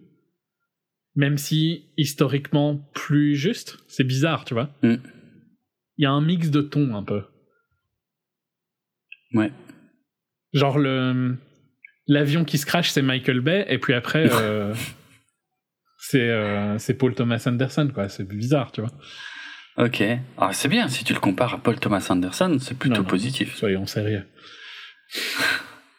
Soyons sérieux. Ok, bon, j'aurais essayé. hein. C'est toi qui m'as tendu la perche. hein. Euh, non, mais le côté jeu vidéo. Mais en fait, la, la problématique est strictement la même que dans un jeu vidéo. Effectivement, dans un jeu vidéo, pour qu'il se passe quelque chose, pour qu'il y ait un engagement émotionnel, il faut bien que les choses se passent là où se trouve ton personnage. Donc c'est normal que les trucs à la con, ils tombent toujours là où est ton personnage. Et ben le principe est strictement le même ici. C'est pour ça que je le comprends et que je le trouve logique. Mhm. Moi, j'aime pas, parce que j'aurais mieux aimé que ce soit mieux construit. D'accord. J'aurais mieux aimé que. Ouais, ça aurait été mieux écrit si l'avion se crachait loin d'eux, mais qu'il Mm. se passait quelque chose d'autre de réaliste, quoi. Ok. Mais bon, voilà. Ok. Bon, le truc auquel je m'attendais pas, c'est pendant que Scofield va chercher de l'eau au puits, euh, Blake se fait poignarder par le pilote. Alors, par, par contre, toi, tu l'as peut-être vu parce que t'aimes bien les avions et tout ça, Ouais. mais moi, je me suis pas rendu compte que c'était un avion allemand, en fait. Sérieux? Moi aussi, ça se voyait à fond. Je sais pas, j'ai pas, j'ai pas d'utilité, donc c'est, j'ai été vachement surpris qu'il se fasse poignarder Ah bon pour le coup. Je sais pas. Alors, le modèle de l'avion, tu vois, j'y connais rien et je l'ai probablement pas reconnu euh, à ça, mais euh, je sais pas, ça doit être. Je pense qu'il doit y avoir des inscriptions sur l'avion ou quelque chose qui fait que moi j'ai tout de suite identifié que c'était un Allemand. Ou alors ils le disent, peut-être même, je sais pas, j'ai un doute. Ben je, à mon avis, j'ai du mal comprendre un truc parce que moi, j'ai cru qu'il disait euh, que un des nôtres avait été shot, un truc comme ça, tu vois. Et donc moi, je me suis dit, ah bah ça, j'ai pas, j'ai pas cherché à regarder si c'était un avion. Et puis alors, il atterrit et le premier truc que dit Scofield, c'est, on va le tuer, euh, tu vois, pour euh, abréger ses souffrances. Ouais. Et là, moi, pour moi, c'était toujours un anglais, quoi. Ah Donc, ouais je me dis, oh, c'est quand même rude. quoi. Mais non, ah ouais, non. pas, moi j'avais bien compris que c'était un ennemi, quoi. Donc quand il se fait quand il se fait poignarder, j'étais genre ah ok. Ah oui, du coup, parce que en fait, ouais, moi j'étais un peu plus surpris un, un poil plus tôt quand ils le sortent de l'avion. Je me suis dit putain, euh, beau geste de leur part, quoi. Ah oui bah non moi vu que pour moi et tu vois alors dans je pense que tu comprends pourquoi j'étais confus. Ils, ils le traitent comme si c'était un allié. Hein. Oui, oui, oui, c'est vrai. Ils vont vraiment se mettre en danger pour le sauver. Ben ça c'est Donc vrai. moi ça allait dans mon raccord tu vois. Mm. Ça c'est vrai. Mais bon voilà c'était ma bêtise. je je l'admets c'est moi Ok. qui ai. Euh, Mais- Par contre bah oui pas de chance. hein. Ben ouais, enfin oui, on peut dire pas de chance, ouais, pourquoi pas. Mais euh, mais du Ça coup, ne paye pas d'être gentil. Ben ça reste la guerre, quoi. Après le pilote allemand, c'est quand même un sacré fils de pute, hein, euh, sur ce coup-là, franchement. euh. Mais euh, bon, oui. Ouais, mais quand tu sais, euh, les Allemands, c'est un peu comme les Japonais, je pense. Euh, Il y a un côté la patrie, quoi. Ah oui, oui, peut-être, oui. Il y a un petit côté où on va un peu moins loin, hein, nous, quand même. On fait des trucs trash, hein, les Français Ouais. aimaient bien torturer et tout Ouais, ça. Vous avez un, un bel historique aussi, nous on a le. Congo. C'est clair. Mais je sais pas, j'ai l'impression que on a moins ce côté euh, jusqu'au boutiste que Ouais. peuvent avoir les, les Japonais en particulier. Oui, les Japonais, ça allait très très loin. hein. La, la dévotion à l'empereur, euh, c'était impressionnant. Mais euh... ouais, ouais, bon, pourquoi pas. Je sais pas. Je, je me demande si on n'a pas une version un peu, euh, une vision un peu erronée de ça. hein. Euh, parce que je pense que dans tous les pays, il y en a, il y a des jusqu'au boutistes Il y a comme des ça. tarés. Ouais, quoi. voilà. Ouais, ouais. Ça, c'est sûr. Mm, mm. Donc euh, bref, mais Blake ouais se fait quand même salement poignarder et là c'est pareil. Bon, je ne savais pas qu'il y avait autant de retouches numériques, mais euh, on, on va quand même assister à toute la mort entre guillemets en direct de Blake, euh, qui va pâlir à vue d'œil. Et moi ça, ça m'a vachement Mm. impressionné hein, parce que c'est rarement, euh, bien fait comme ça en fait. hein. Quand tu te vides de ton Ouais, sang, il, il pâlit vraiment bien. mais c'est ça. Mais c'est réaliste pour le tu coup. le vois vraiment mourir, quoi. Bah ouais. Et c'est totalement réaliste. Quand tu, quand tu te vides de ton sang comme ça, tu changes de couleur. Donc c'était, franchement, c'est bien fait quoi. Jérôme est fort au courant parce qu'il est serial killer. N'importe quoi. Et ça, en tout cas, c'est ce que je disais dans la partie sans spoiler. C'est ça, c'est la scène qui m'a fait rentrer dans le film. C'était celle-là, en fait. Tu vois, où j'ai arrêté de de beaucoup penser au côté technique et où je suis commencé à rentrer dans l'histoire parce que je pensais vraiment qu'on allait suivre deux personnages et en fait à partir de là ben on a Blake qui meurt quoi et qui voilà quoi il en reste plus qu'un et, et, et franchement, ça marchait bien. Je veux dire, la photo, le fait qu'il qu'il sorte la photo de sa copine, euh, euh, qu'il la serre contre lui pendant qu'il meurt, euh, toutes les petites discussions qu'ils ont eues sur euh, avant, sur euh, les copines qu'ils ont euh, au pays et tout machin. Ben, en fait, du coup, vraiment émotionnellement, tout ça s'est remonté d'un coup et je me suis dit waouh quoi, ça marche, merde. Je m'étais un peu attaché à ces deux gars-là, quoi. Je les aimais bien. Enfin, euh, Blake, parce que Scofield va continuer, mais Blake, euh, au revoir Blake, quoi. Je, franchement, je l'ai pas vu venir. Euh, ouais, non, moi non plus. Ok. Ça m'a pas touché, par contre. hein. D'accord. Ouais, moi, ça m'a touché. Ça m'a touché. Genre, je me suis dit, ok, voilà. D'accord. Donc, il est tout seul maintenant. Hmm. Mais Alors, j'ai été surpris. Ouais. Je trouve que la scène est bien, mais j'ai pas d'attache émotionnelle. D'accord. Euh, juste un mot sur euh, Dean Charles Chapman, euh, donc euh, qui interprète Blake jusqu'à ce moment-là du film, euh, puisqu'il est essentiellement connu jusque-là pour deux choses. Euh, la première étant euh, d'avoir repris le rôle de Billy Elliot, mais dans la version euh, comédie musicale, musical, comme euh, Julien préfère que je dise, parce qu'apparemment c'est pas la même chose. Euh, donc voilà, en tout cas sur scène, c'était lui qui jouait euh, le jeune Billy Elliot. Et euh, également pour les fans de Game of Thrones, c'était évidemment le jeune Tommen euh, Baratheon. Euh, si je dis pas de bêtises, hein, c'est bien Baratheon. Le... C'est à moi que tu demandes? Non, en- oui c'est ça. je suis en train de chercher. Oui c'est ça, le jeune Tommen, euh, l'un des plus jeunes fils euh, Baratheon. Euh, mais en fait, je suis surpris qu'il s'appelle Baratheon parce que j'ai eu un doute. Je me suis dit, mais il a pas le nom de sa mère? Non, non, oui, c'est vrai que c'est pas. C'est un Lannister, mais il, il porte le nom Baratheon de, de son père supposé. Bah oui. Bref.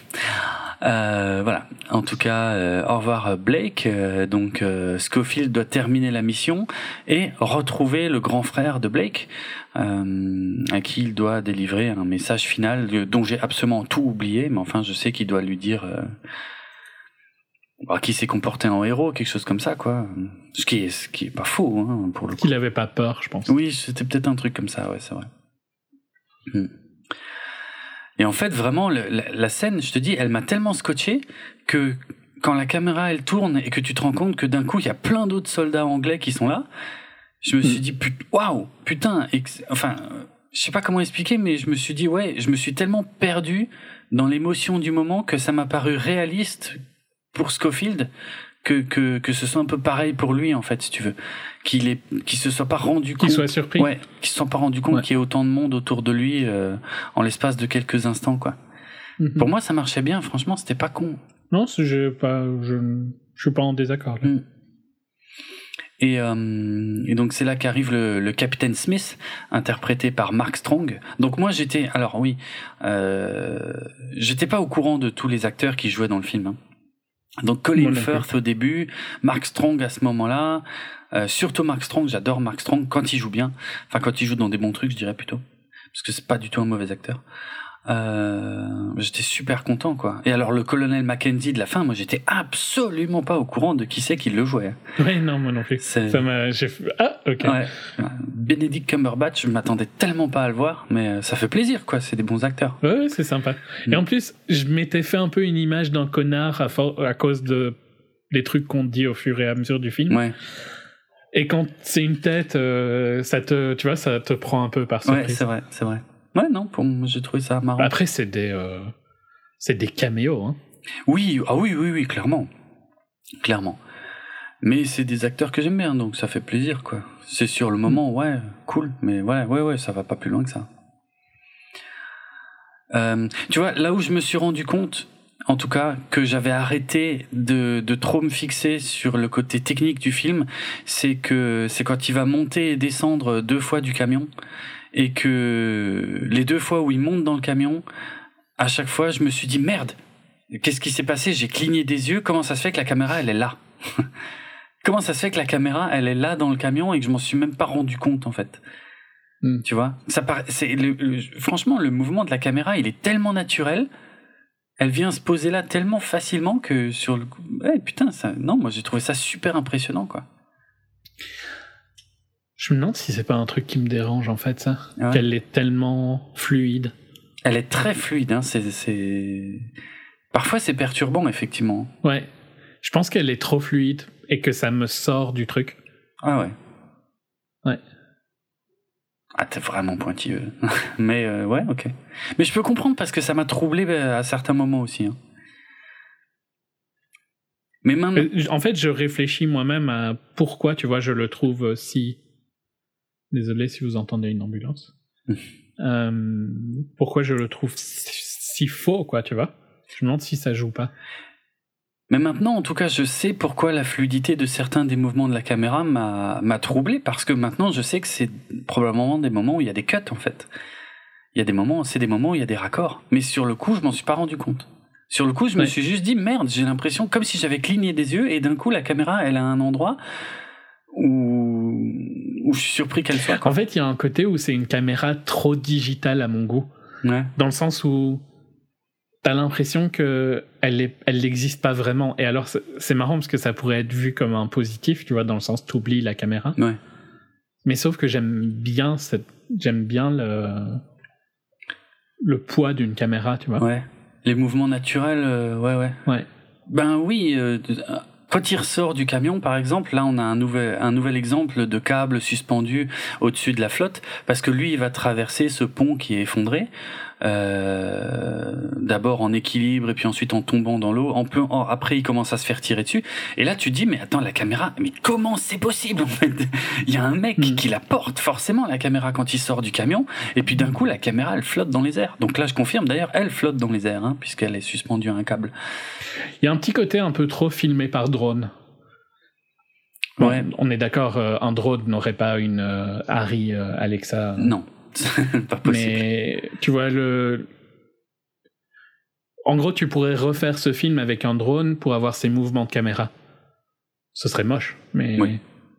il accomplirait à peu près les mêmes mouvements. Pour certains, oui, mais ouais, c'est quand même violent de comparer ça à, à une caméra drone, quoi. Je trouve. Mais Parce que c'est bien je pensé. compare leur pas la truc. qualité, hein, je compare purement Non, non, le mouvement. Mais je parle, ouais. Euh, je parle du mouvement aussi. hein. Euh, ici, je trouve qu'ils se sont vraiment fait chier justement. C'est pas du tout la facilité d'un drone. Hein. Je veux dire, euh, je pense qu'il y a aucun plan fait au drone ici, clairement. Mais Non, euh, Je vois pas. Dickens, à mon avis, ne filme pas avec des caméras pour oui, c'est vrai. Mais, mais je trouve qu'ils se sont vraiment fait chier à, à, à devoir prévoir tous ces mouvements de caméra, à devoir savoir comment, comment ils allaient faire pour que la caméra traverse un endroit qu'un humain, s'il avait traversé, avec même toute la meilleure steadicam du monde, ça aurait pas donné la même chose qu'avec ces systèmes de câbles, quoi. Alors c'est hyper Oui, fluide, mais par contre, ça crée quelque chose de trop doux. de pas naturel pour le coup, oui. Ça je peux comprendre. Hmm. Par contre, euh, là, il y a une scène que j'aime pas. Ah, Il se fait tirer dessus. la scène du sniper, ouais. Bon, ça, je rien contre. Bah, il, C'est un peu jeu vidéo aussi. mais il rentre dans le bâtiment, il monte. euh. C'est là où t'es t'es con à quel point, quoi. Bah, tu veux qu'il fasse quoi? Tout sauf ça. Ah bon Alors explique-moi.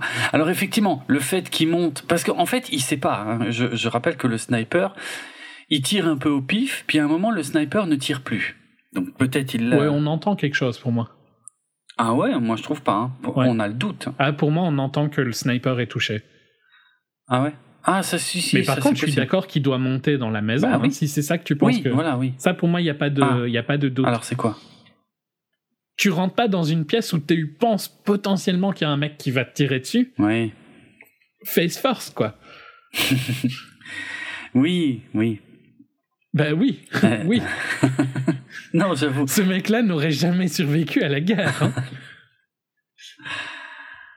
Ouais, après, tu sais, euh, l'entraînement à l'époque, à mon avis, euh, il était assez basique. Hein. euh, C'est pas les marines. voilà, c'est de la jugeote. hein. Tu rentrerais dans une pièce où potentiellement Non, bien sûr. il y a un mec qui veut te tirer dessus? Non. mais oui, non, mais bien sûr.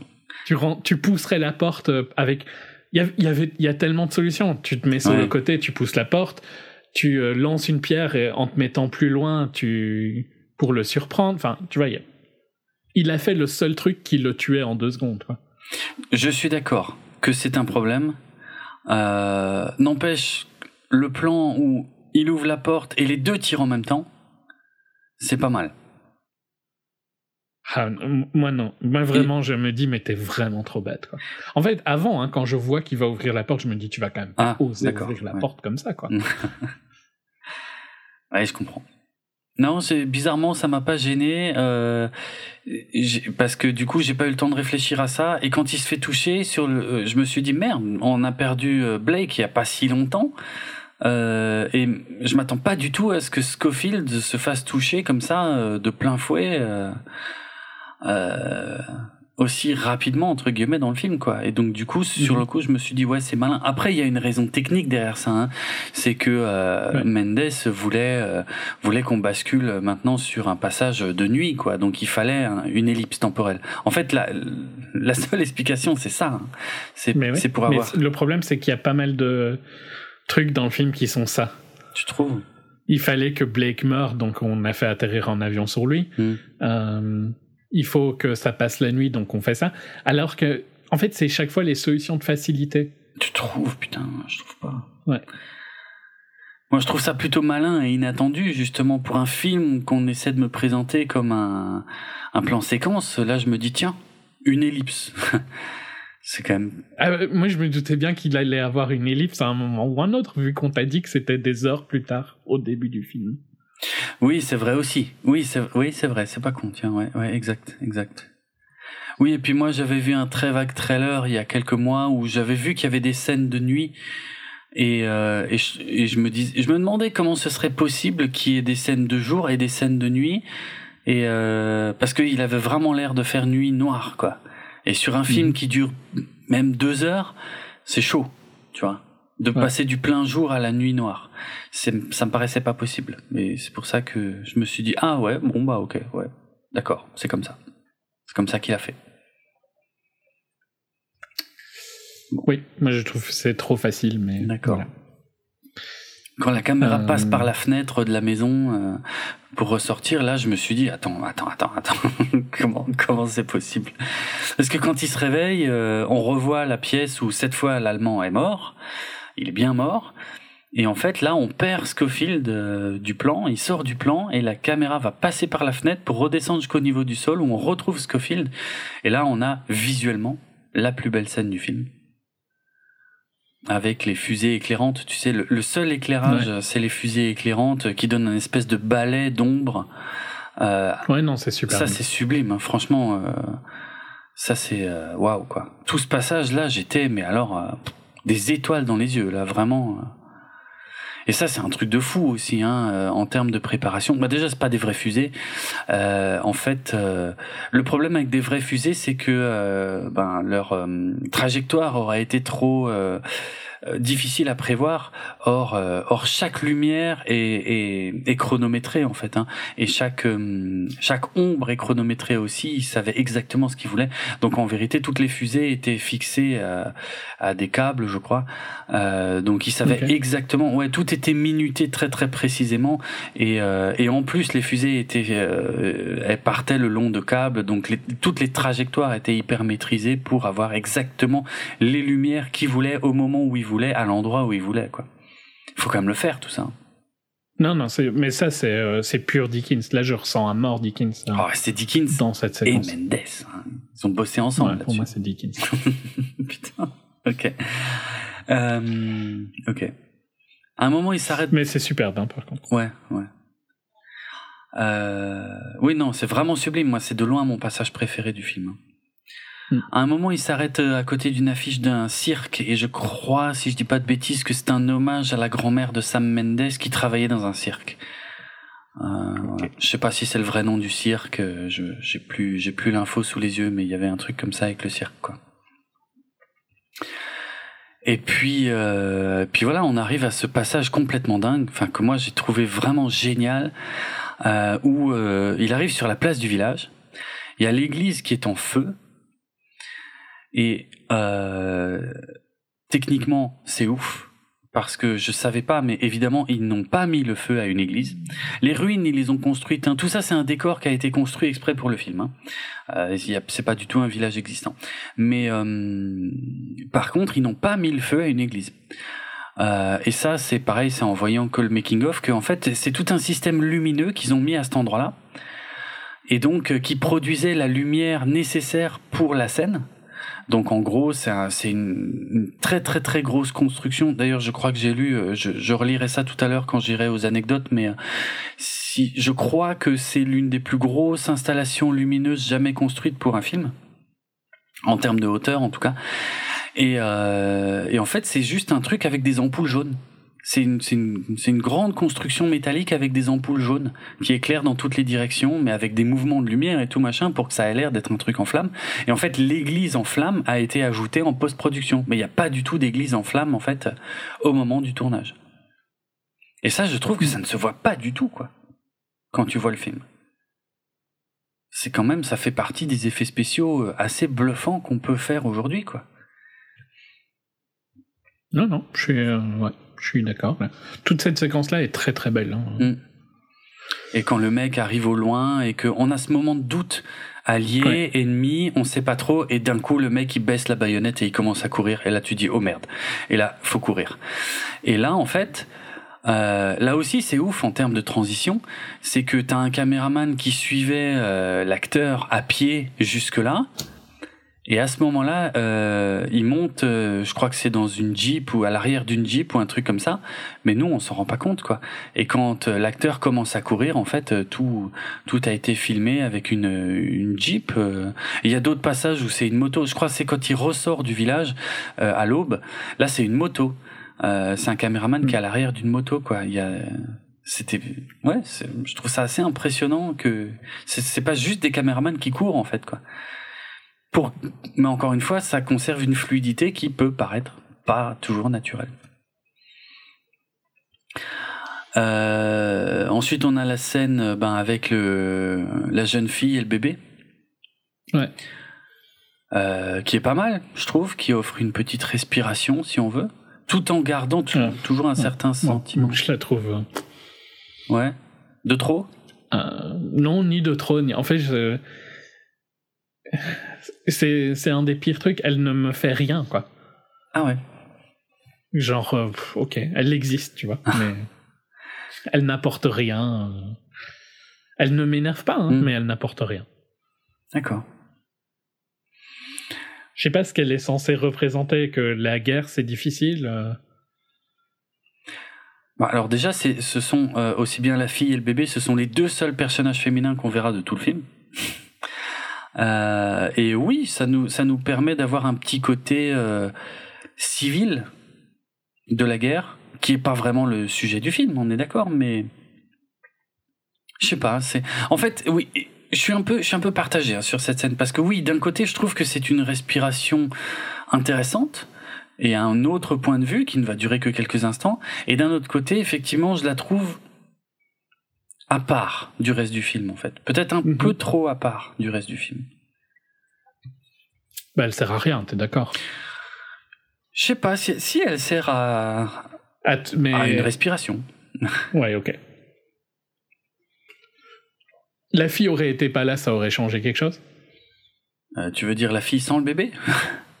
Les deux. Non, oui, tous les deux. Euh, non, ça n'aurait pas manqué. Je pense pas. Mais après, il y a une certaine logique. Euh, je, en fait, alors ça dépend, parce que c'est marrant parce que tout, tout dépend aussi si tu vois la scène en VO ou en VF. En VO, j'ai trouvé la scène intéressante parce qu'ils parlent pas la même langue et ils arrivent à peu près quand même à se comprendre et à communiquer. Qui est un effet qui disparaît totalement si on voit le film en VF parce qu'ils parlent tous les deux français. Du coup, c'est idiot. Mais, oui, c'est vrai. Et... non, j'ai pas pensé. Eh ouais, ouais, ouais. Bon, tu te doutes bien que je l'ai vu en VF. Mm. Non, non, mais et puis j'ai vérifié. Hein, euh, en VF, ils parlent vraiment tous les deux français. Ils essaient pas du tout de faire genre qu'ils parlent pas la même langue.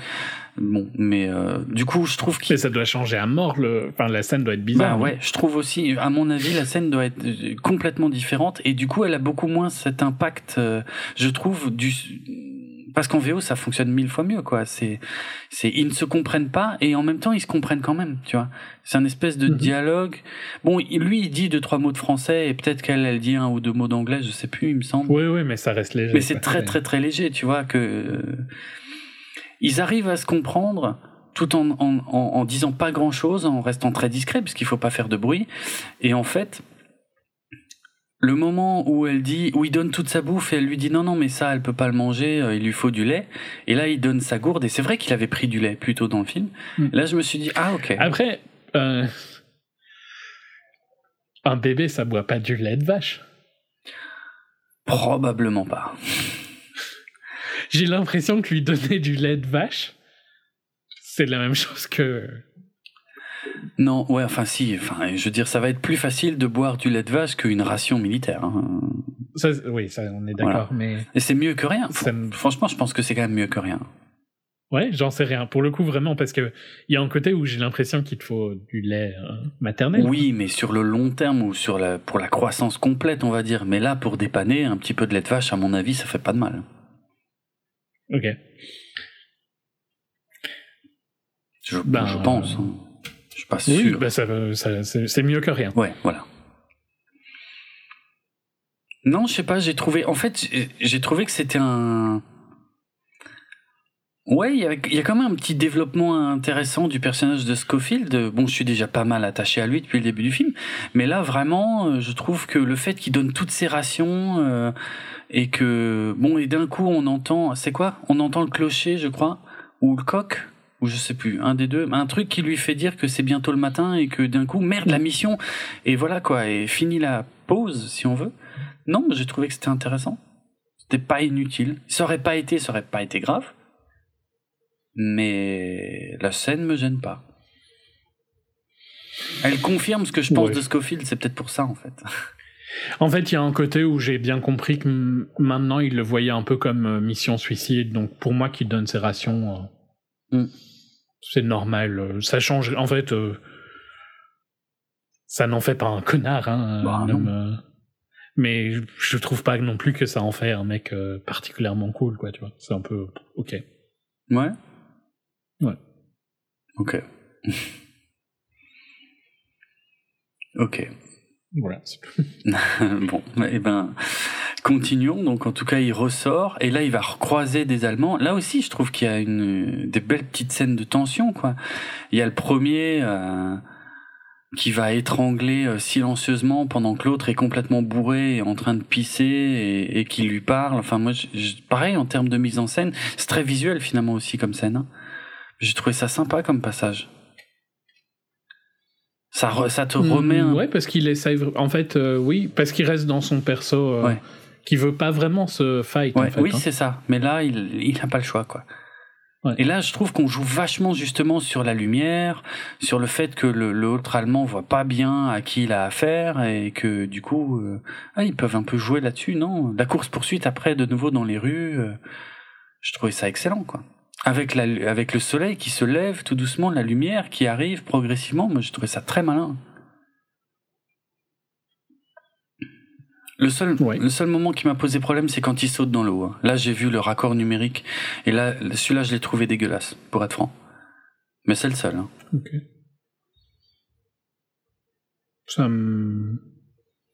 m'a pas plus choqué que d'autres trucs. Ah ouais, marrant.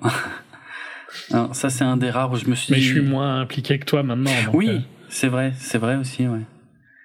Ah ouais, non, bah non, quand il est, il est dans la rivière, euh, et alors il est clairement en danger, euh, parce qu'en plus euh, c'est une grosse rivière, quoi. euh, et, euh, et euh, comment dire euh, mais en fait la lumière arrive progressivement et tout moi je trouve c'est très bien géré parce qu'il se passe plein de choses t'as pas trop le temps de réfléchir et euh, et comment dire euh, et en fait la lumière arrive et le jour s'est levé quoi. Et tu t'en es presque pas rendu compte. Moi j'ai trouvé ça top.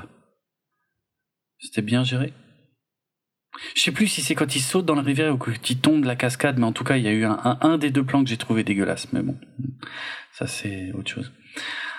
Euh, ça, c'est des passages qui ont été tournés en Angleterre d'ailleurs, hein, qui n'ont pas été tournés en Écosse. Euh, tout ce qui est la rivière, c'était en Angleterre. Et tu sais, après, il y a tous les corps euh, qui sont tous entassés contre des, des, des troncs d'arbres, des choses comme ça. Et il paraît que quand ils ont tourné ça, ils avaient mis des panneaux pour les touristes qui passaient dans le coin pour leur dire euh, voilà, euh, ne, ne, vous effrayez pas euh, si vous voyez des cadavres, euh, ce sont des accessoires de cinéma. Enfin, je sais pas si c'était formulé comme ça, mais en tout cas, ils ont mis des panneaux pour prévenir les gens qui passaient dans le coin, quoi, de pas être affolés par les cadavres. Vaut mieux, hein, en même temps. Oui, c'est vrai. Bah oui, parce que pas. Si t'es en plein tournage et puis que d'un coup t'as les flics qui débarquent, toutes sirènes hurlantes et tout, quelle que soit la longueur du plan séquence, ça fait chier, quoi. C'est sûr. C'est sûr. Euh... Voilà, qu'est-ce que qu'est-ce qu'on pourrait dire? Oui, bah après il arrive là pendant. Alors je sais même plus ce que c'est. C'est une prière ou c'est un mec qui chante? Je sais plus du tout. C'est un mec qui C'est chante. un mec qui chante, hein, ouais, dans la forêt. Ouais. Pareil, je trouve que c'est c'est un moment intéressant en fait que la caméra elle lâche un petit peu Scofield puis elle va faire le tour de tous les soldats euh, pour nous remettre en face de Scofield et, et profiter un petit peu de, de ce moment de grâce euh, où on comprend bien que c'est ah, juste avant l'attaque quoi. Sauf que Scofield avec tout ce qu'il a fait et tout ce qu'il a traversé, lui ne s'en rend pas compte. Et c'est juste au moment où tous les soldats vont se relever que, que lui se dit mais quoi? Comment ça c'est maintenant? Mais non. Non non non non non non non il faut que j'aille voir le colonel Mackenzie tout de suite. Ah moi j'ai Mm. trouvé ça classe comme plan. Non. J'ai trouvé ça cool. non, j'ai- je suis un peu, j'ai un peu un problème avec ce plan parce que je trouve que personne réagit qu'il arrive dans Oui, une zone, ça- personne se retourne. oui ça m'a posé problème aussi. Ça pourrait être un Allemand, oui quoi, tu vois. c'est vrai que j'y ai pensé. T'as raison exact t'as raison de parler de ça Euh, ça, ça m'a vraiment dérangé. Par contre, je trouve que le, la scène en elle-même avec le mec qui chante, genre, on va à la, on va à la guerre, pour le Mhm. coup, littéralement. Ouais. Euh, ça, c'est super beau, mais ouais, que personne se retourne, ça me, oui c'est vrai genre, euh, c'est un Allemand, un- il peut, il peut en buter euh, 40, hein. Enfin, peut-être pas avec les armes de l'époque, mais Ouais. 4-5. il, il, il pourrait en tuer quelques-uns oui c'est vrai c'est vrai que personne ne tique personne lui demande d'où il vient personne lui demande euh, qu'est-ce qu'il fout là euh, c'est lui en fait qui, qui, qui va s'adresser aux Ouais. autres un- ouais c'est vrai que c'est un peu bizarre Donc, je suis un peu euh, entre les deux. Ok, ouais, je comprends. Non, mais je comprends la critique, ça m'a un peu gêné aussi. Hmm. Hmm. Puis après, le sentiment d'urgence va quand même revenir assez rapidement, puisque là, on va descendre dans les tranchées, on va y rester quelque temps. Euh, L'attaque est imminente, il essaie de prévenir un gradé qui est là, il dit non, non, il faut annuler, il faut annuler, et puis en gros, on l'envoie chier, quoi. Ce qui est normal, hein. Mhm. Euh, effectivement, il faut aller trouver le colonel, mais voilà, c'est trop tard, quoi. C'est maintenant, c'est l'attaque, quoi. Et euh, et en fait, j'aime beaucoup le moment où il réalise que le colonel n'est plus très loin, mais vu le monde qu'il y a, il ira beaucoup plus vite en sortant de la tranchée, quoi. Moi, je le plan, j'ai trouvé excellent. Le, mo- le- tu vois, La décision, Ouais, la décision, tu vois, le moment qui passe sur son visage et tout. Euh, quand- vraiment, ouais, quand il prend la décision, quand il, il s'arrête de courir dans la tranchée, il regarde en dehors de la tranchée et il dit, bon, fuck it. merde, ouais, fuck it, ouais, c'est ça, quoi. Et même, j'ai trouvé ce moment extraordinaire, quoi. Vraiment, excellent, quoi. Je suis assez d'accord. Ok. C'est c'est bien, c'est bien fait. Mon problème, c'est le plan d'après. C'est donc le fameux plan où il court à côté de la tranchée avec tous les soldats qui le croisent, donc les deux fameux qui le font tomber où c'était pas prévu. Là, j'étais dégoûté en fait quand j'ai vu ce plan. Tu sais pourquoi? Ah ouais? Mais oui, Dis-moi. parce que je l'avais déjà vu dix fois en fait. Ah, ok, pour cette Et raison. oui, parce que c'est Mais je pensais pas que ça te tirait au point de dire dégoûté, en fait. C'est juste ça qui m'attire. Ben, ça m'a dégoûté de l'avoir vu déjà. En fait, si tu veux, le problème c'est que, bon, je l'ai déjà dit, hein, j'essaie de voir moins de bandes annonces, je m'intéresse beaucoup moins à ouais, la mais celui-là, pour le coup, euh, Ben, c'est ça en fait. Je pouvais pas y échapper.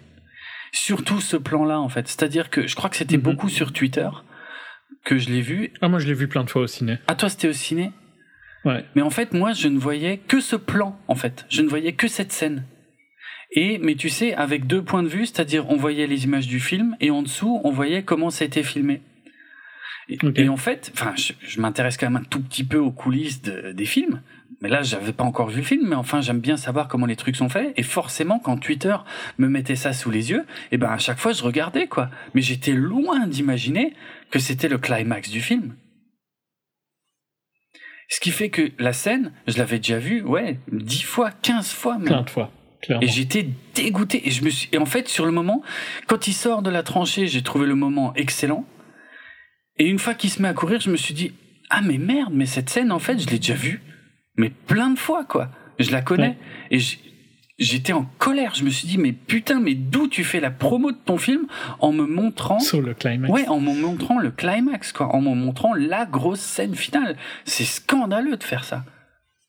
C'est Je complètement. l'ai débile. moins mal vécu que toi, mais euh, Ah, par contre, elle m'a. j'étais dégoûté. Je l'ai trop vu, quoi. Donc, euh, Ouais. C'est chiant. Ça, c'est vraiment une sale décision de marketing, quoi.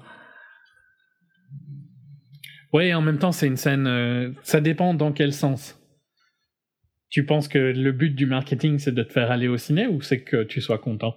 Bah, non, non, mais je sais bien que le but du marketing, c'est de me faire aller au ciné, en vrai. Une fois que j'ai payé ma place, ils se foutent pas Ils en mal. ont rien à battre de toi. Mais hein. oui, je sais, je sais, je sais bien. Ah, c'est pas tout à fait vrai, mais enfin, c'est quand même le but principal du marketing. Parce que après, si vraiment le, le, le film a trop mauvaise presse, ils tiennent quand même un petit peu compte des avis des gens. Mais enfin, le but premier, c'est juste que t'ailles payer ta place, on est d'accord? Et il faut bien avouer que cette scène-là est une des plus faciles à mettre dans un trailer. Bien sûr. Mais ce que je trouve dégueulasse, c'est c'est de me l'avoir montré en entier, en fait. Ouais. C'est ça qui me pose problème, en entier. Et forcément, si en plus tu me mets en montage parallèle euh, la façon dont c'est filmé, mais moi je regarde quoi, parce que j'ai envie de savoir comment ça a été filmé. Mm. Mais jamais de la vie, quand je regarde ça avant d'aller au cinéma, je me dis que c'est la grosse scène finale du film. Ah mais j'étais dégoûté parce que du coup j'étais pas du tout dedans en fait. La scène, c'est bon, je me disais ouais ok, j'ai déjà vu quoi. Mm. Fait chier quoi. Moi, ça m'a sorti du film, hein. vraiment, ça m'a emmerdé. Ah, vu que j'étais pas dedans. Oui, euh, toi, ça a peut-être pas changé grand-chose. Ok. Ok. Euh, J'ai trouvé ça très fort aussi que quand il arrive juste devant euh, le truc où se trouve le colonel Mackenzie, on le laisse pas rentrer. Et ça, c'est vachement logique aussi quelque part. Hein. mhm. C'est pour pour le coup, c'est beaucoup plus logique que dans la forêt, effectivement, où il arrive, où il s'assoit avec tous les autres et personne le, lui dit rien, quoi. Ouais, clairement. Mm. Mais bon, il finit quand même par, euh, par rentrer et par délivrer son message. Donc déjà, premier choc, c'est Benedict Cumberbatch, on l'a déjà dit. Et deuxième choc, il dit, c'est trop tard, l'attaque est lancée, c'est bon, c'est fini, quoi. Et là, là, tu dis quand même, merde, bah non, attends, c'est une blague, quoi. Il arrive quand même à le convaincre. Mm. Il lui donne la lettre, hein, je crois, non? Euh, ouais, il arrive à attirer son attention sur le fait que ça vient du, du général Erin Moore, euh, et, du coup tu as un autre euh, qui lit la lettre. euh. et en fait, tu vois, et, c'est vachement important parce que ça, ça a été construit. C'est pour ça aussi, je suis pas trop d'accord sur le fait que le film est mal écrit parce que ça a été construit très tôt dans le film. On nous a dit, on nous a expliqué que le colonel Mackenzie, il- c'était un petit J'aime bien que t'appelles ça construit. Ils l'ont dit au début, quoi. ben oui, mais c'était vachement longtemps avant, quoi. Il s'en est passé des trucs depuis. Ah ouais, mais moi je m'en rappelais par contre. Ben oui, moi, moi je m'en rappelais aussi, mais je veux dire, c'est, moi j'appelle ça construire quand tu, quand tu places des trucs comme ça, même si ça, qui, qui vont revenir super longtemps après. Quand c'est mal fait, c'est quand tu dis un truc et ça se produit juste après. Ça c'est débile. Ça c'est nous prendre pour des cons. Mais quand tu, quand tu construis un tout petit peu le truc, je crois que ça a été construit un tout petit peu au début par euh, Colin Firth, et il me semble qu'il y a Mark Strong qui en remet une couche. Oui. Hein il dit, lui dit de pas être tout seul. Ouais, voilà. Ah, et il y a des témoins, machin, parce que voilà, euh, le colonel Mackenzie, il, il veut mener cette attaque en fait, et euh, malgré les ordres que vous allez apporter, il voudra mener cette attaque, quoi. Et en fait, je trouve que c'est, on a le payoff de tous ces avertissements. Effectivement, on sent que le colonel, il est pas content du tout de ces ordres-là, quoi. Et ça le fait chier de devoir annuler, mais il finit quand même par annuler, quoi. Pour moi, c'est de la, ça, c'est une bonne écriture. C'est pas l'écriture du siècle, hein. Je suis pas en train de dire ça non plus. Mais c'est une bonne écriture. Ok. Ok. Je ne peux pas dire que oui, c'est pas. euh, C'est bien qu'ils aient mis ces deux trucs-là, mais par contre, euh, voilà, c'est un des rares trucs narratifs qu'il y a dans le film, quoi. Le scénario, il doit faire une page. Oui, mais tu es fan de Dunkerque, tu n'as pas le droit d'attaquer la narration de 1917. Voilà, c'est facile hein, quand on attaque comme ça. Oh bah tiens, comme si tu l'avais jamais fait. Jamais. Oh quel, quel escroc. Oh putain, le nombre de fois où je me Un suis... exemple, s'il te plaît. Le nombre de fois où je me suis fait allumer sur Man of Steel au BVS, sur des films qui n'avaient rien à voir, qui étaient même pas dans le même style. Escroc. Mais c'est des films médiocres. Escroc. N'essaye pas de détourner mon attention, je ne tomberai pas dans ton piège. Ce sont des films extraordinaires parmi les meilleurs que j'ai vus pendant la décennie. Et tu sais que Je je, vais laisser Rotten Tomatoes nous je me départager. contrefous des fils de pute de Rotten Tomatoes.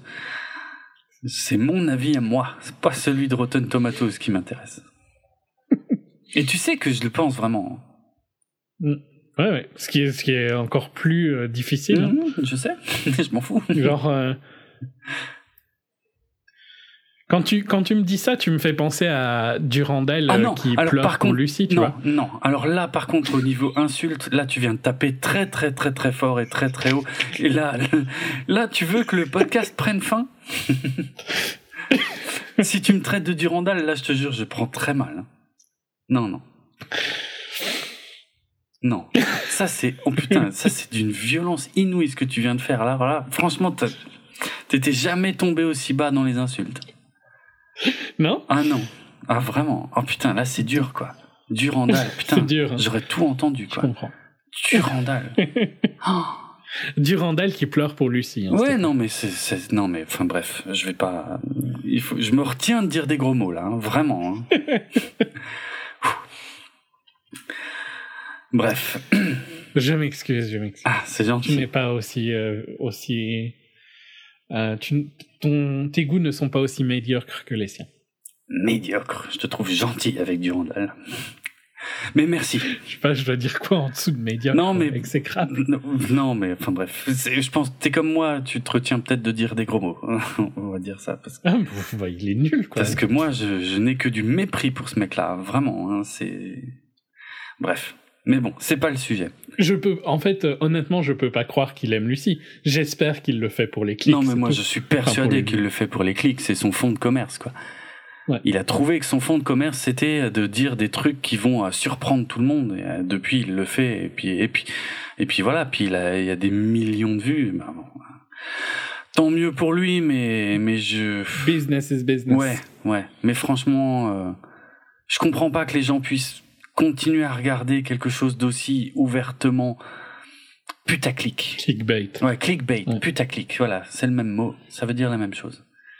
Parce que c'est que ça. Et quelqu'un qui qui construit ses critiques que sur ça, pour moi, n'a aucune crédibilité. Moi, je préfère affirmer haut et fort que je, que je, que Man of Steel et BVS sont parmi les plus grands films que j'ai vus. Euh, j'ai aucune honte à ça, mais par contre, euh, enfin, si, je faisais le dixième de ce que lui fait, je pourrais pas dormir la nuit. Mais bon, bref. voilà, on a un peu dérivé. Euh, et je ne regarde pas ces critiques, hein, parce que voilà, que ce soit bien clair, je, je, n- je n'ai que du mépris pour ce mec-là, mais je j'ai pas vu grand-chose de ce qu'il a fait, mais le peu que j'en sais me suffit pour me dire que c'est pas c'est pas une personne qui mérite du respect. Bref, Moi, il y a des trucs comme ça, hein, genre, euh, je suis désolé, mais tu peux pas me dire que tu pleures à Lucie, quoi. mais c'est ça. Genre, c'est juste pas possible, c'est tellement choquant, mais Euh, c'est clair. De la même manière, j'ai quasiment plus jamais pu regarder, euh, prendre au sérieux des tests de Shoka sur Gamecult quand il était toujours sur Gamecult. Ouais. C'est pour les vieux, hein, là, ce que je dis. ok. Parce que euh, il avait trouvé que Portal, c'était, Portal 2, c'était moyen. Quoi, quoi? Putain. Ah ouais, chelou. Et honnêtement, à ce moment-là, je peux plus écouter. Bah ouais, je comprends. C'est, c'est euh, ton avis, je peux pas comprendre. Après, il y a sûrement, j'ai sûrement émis des avis comme ça ici qui ont énervé les gens de la même manière. Ouais. Ben voilà. Ouais. Si vous continuez à nous écouter alors que vous trouvez que BVS euh, c'est de la grosse daube comme euh, comme moi, il y a, y a, forcément des gens qui sont qui doivent euh, détester un de nous deux, tu vois, c'est obligé. Peut-être, oui, c'est possible, c'est possible. Le truc, c'est que je pense que parfois on va à contre-courant de nos attentes, enfin, tu vois, des attentes qu'ils ont mm. sur ce qu'on va aimer ou pas aimer. Ouais. Et je me demande comment ça, comment ça se passe à ce moment-là. parce pas. que tu vois, avec Durandal, c'est facile, t'es jamais d'accord avec lui, donc. Pas. Je suppose, oui, parce que oui, oui, c'est son fonds de commerce. Donc là, c'est différent. Euh... Mais ouais. Qu'est-ce que genre par exemple si Durandal demain te disait que Man vs euh, Steel c'est euh, un des meilleurs films de la décennie. Non, ça change rien. Mais s'il le pense, si, si vraiment t'étais convaincu au fond de toi qu'il le pensait vraiment. Non, non, mais il a dit trop de merde dans sa carrière euh, pour que je puisse le prendre au sérieux, même s'il est d'accord avec moi sur un truc. Mais ton avis changerait sur lui? Non, bah non, c'est ce que je viens de dire. Non, non, ouais, vraiment. vraiment? pas du tout. Ah non, non, vraiment pas du tout. Non, non, non, non, sans okay. l'ombre d'un doute. Ok. Ah non, non, clairement. Bon, on a bien troll euh, durant. C'est clair. De toute façon, c'est, ben, on fait du clickbait, hein. enfin du voice bait. Ouais. Parce que tu vois, les, il paraît que les, les fights euh, sur YouTube, ça marche beaucoup pour augmenter. Ah ouais l'audience de ta chaîne. Ah super. Bah écoute peut-être. Faudrait que tu nommes le l'épisode un truc genre euh, 1917. Euh, ouais. Durandal dit de la merde. Pourquoi, enfin, tu vois, pourquoi Durandal a tort et moi j'ai raison? Ouais. Ouais. Pour, mais, mais ça, ça, je crois que c'est aussi, c'est, il, il, nomme ses vidéos comme ça, je crois. Hein. Pourquoi j'ai raison ouais, et vous avez tort, je crois, il y a un truc comme ça. Hein. Ouais. Ah mais quelle merde. Enfin bref. mais oui, mais il a une plus grosse audience que nous, on pourrait choper son audience. Ah cool. C'est l'un des grands buts de ma vie, avoir l'audience de Durandal. Mmh. Putain. Mmh. La honte. Franchement, ça, ça me fait pas Alors, rêver. s'il y a hein. des gens qui écoutaient Durandal, ben désolé.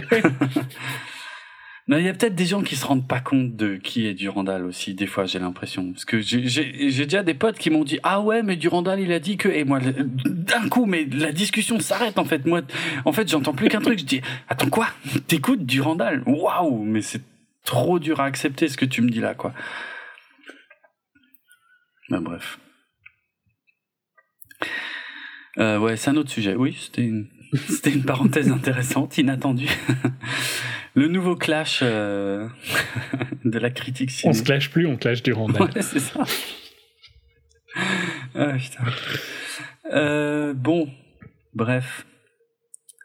Euh, revenons au film. J'ai bien aimé le fait que quand il ressort de la pièce où il y avait le colonel, il y a quand même le, le sous-officier ou je sais pas, enfin le mec qui est moins gradé que le colonel, qui remercie euh, Scofield quoi. Le colonel ne remercie mmh. pas Scofield, hein Non.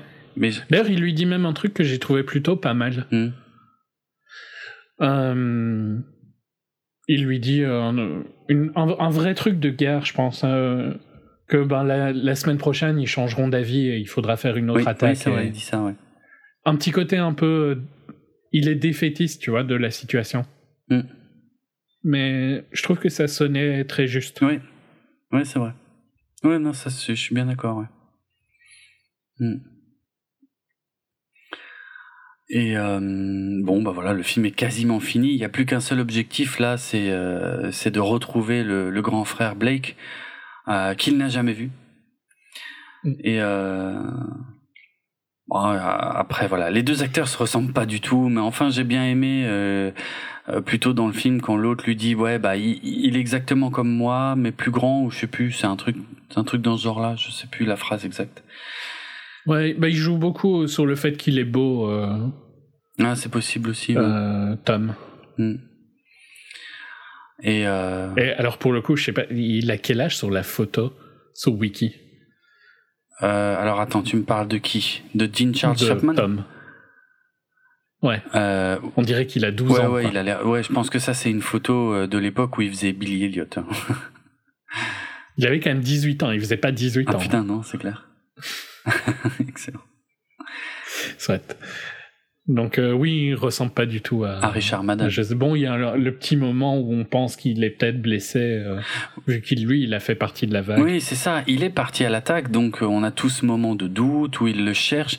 Et je, je sais pas, tu vois, c'est aussi des moments où où je trouve que le film marche bien, c'est que on a envie d'aider Scofield, tu sais, on a envie de l'aider à chercher, mais nous, on sait pas à quoi il ressemble. on, le, on le verrait, on saurait pas que c'est lui. Mais il y a tellement de gens, il y a tellement de monde, il y a tellement de blessés, probablement de morts, euh, que on aimerait bien qu'il le trouve, on aimerait bien l'aider. Moi, je, voilà, c'est des moments que j'aime bien, moi, en fait. Où je trouve que le film, pour moi, ça veut dire que le film est bon, quoi. Parce qu'on a envie qu'il le trouve. Je m'en fous en fait. Enfin, bon, à quoi je m'attendais. ok. Euh, et là où le film, je trouvais bon aussi, c'est que quand il le voit, eh ben la mise en scène te montre que c'est lui. On sait que c'est lui. Alors qu'on l'a jamais vu. Même, même Scofield ne l'a jamais vu. S'il n'a pas regardé Game of Thrones, il a encore moins vu. C'est vrai, c'est c'est euh, c'est Rob Stark. Ah, c'est un autre de Game Ah of oui, Thrones c'est Rob Stark, ouais, ouais, bien sûr. Ok. Ouais. Il est, il est, il est mauvais aussi ou? Il y a personne qui est mauvais, comme tu le dis, dans Game of Thrones. Il y a que toi qui penses ça. il est mauvais. N'importe quoi. Euh... Tu vois, on parlait de trucs. euh, J'ai raison, vous avez Oui, tort. oui, voilà. C'est vrai qu'avec ton avis sur Game of Thrones, on est pas mal quand même.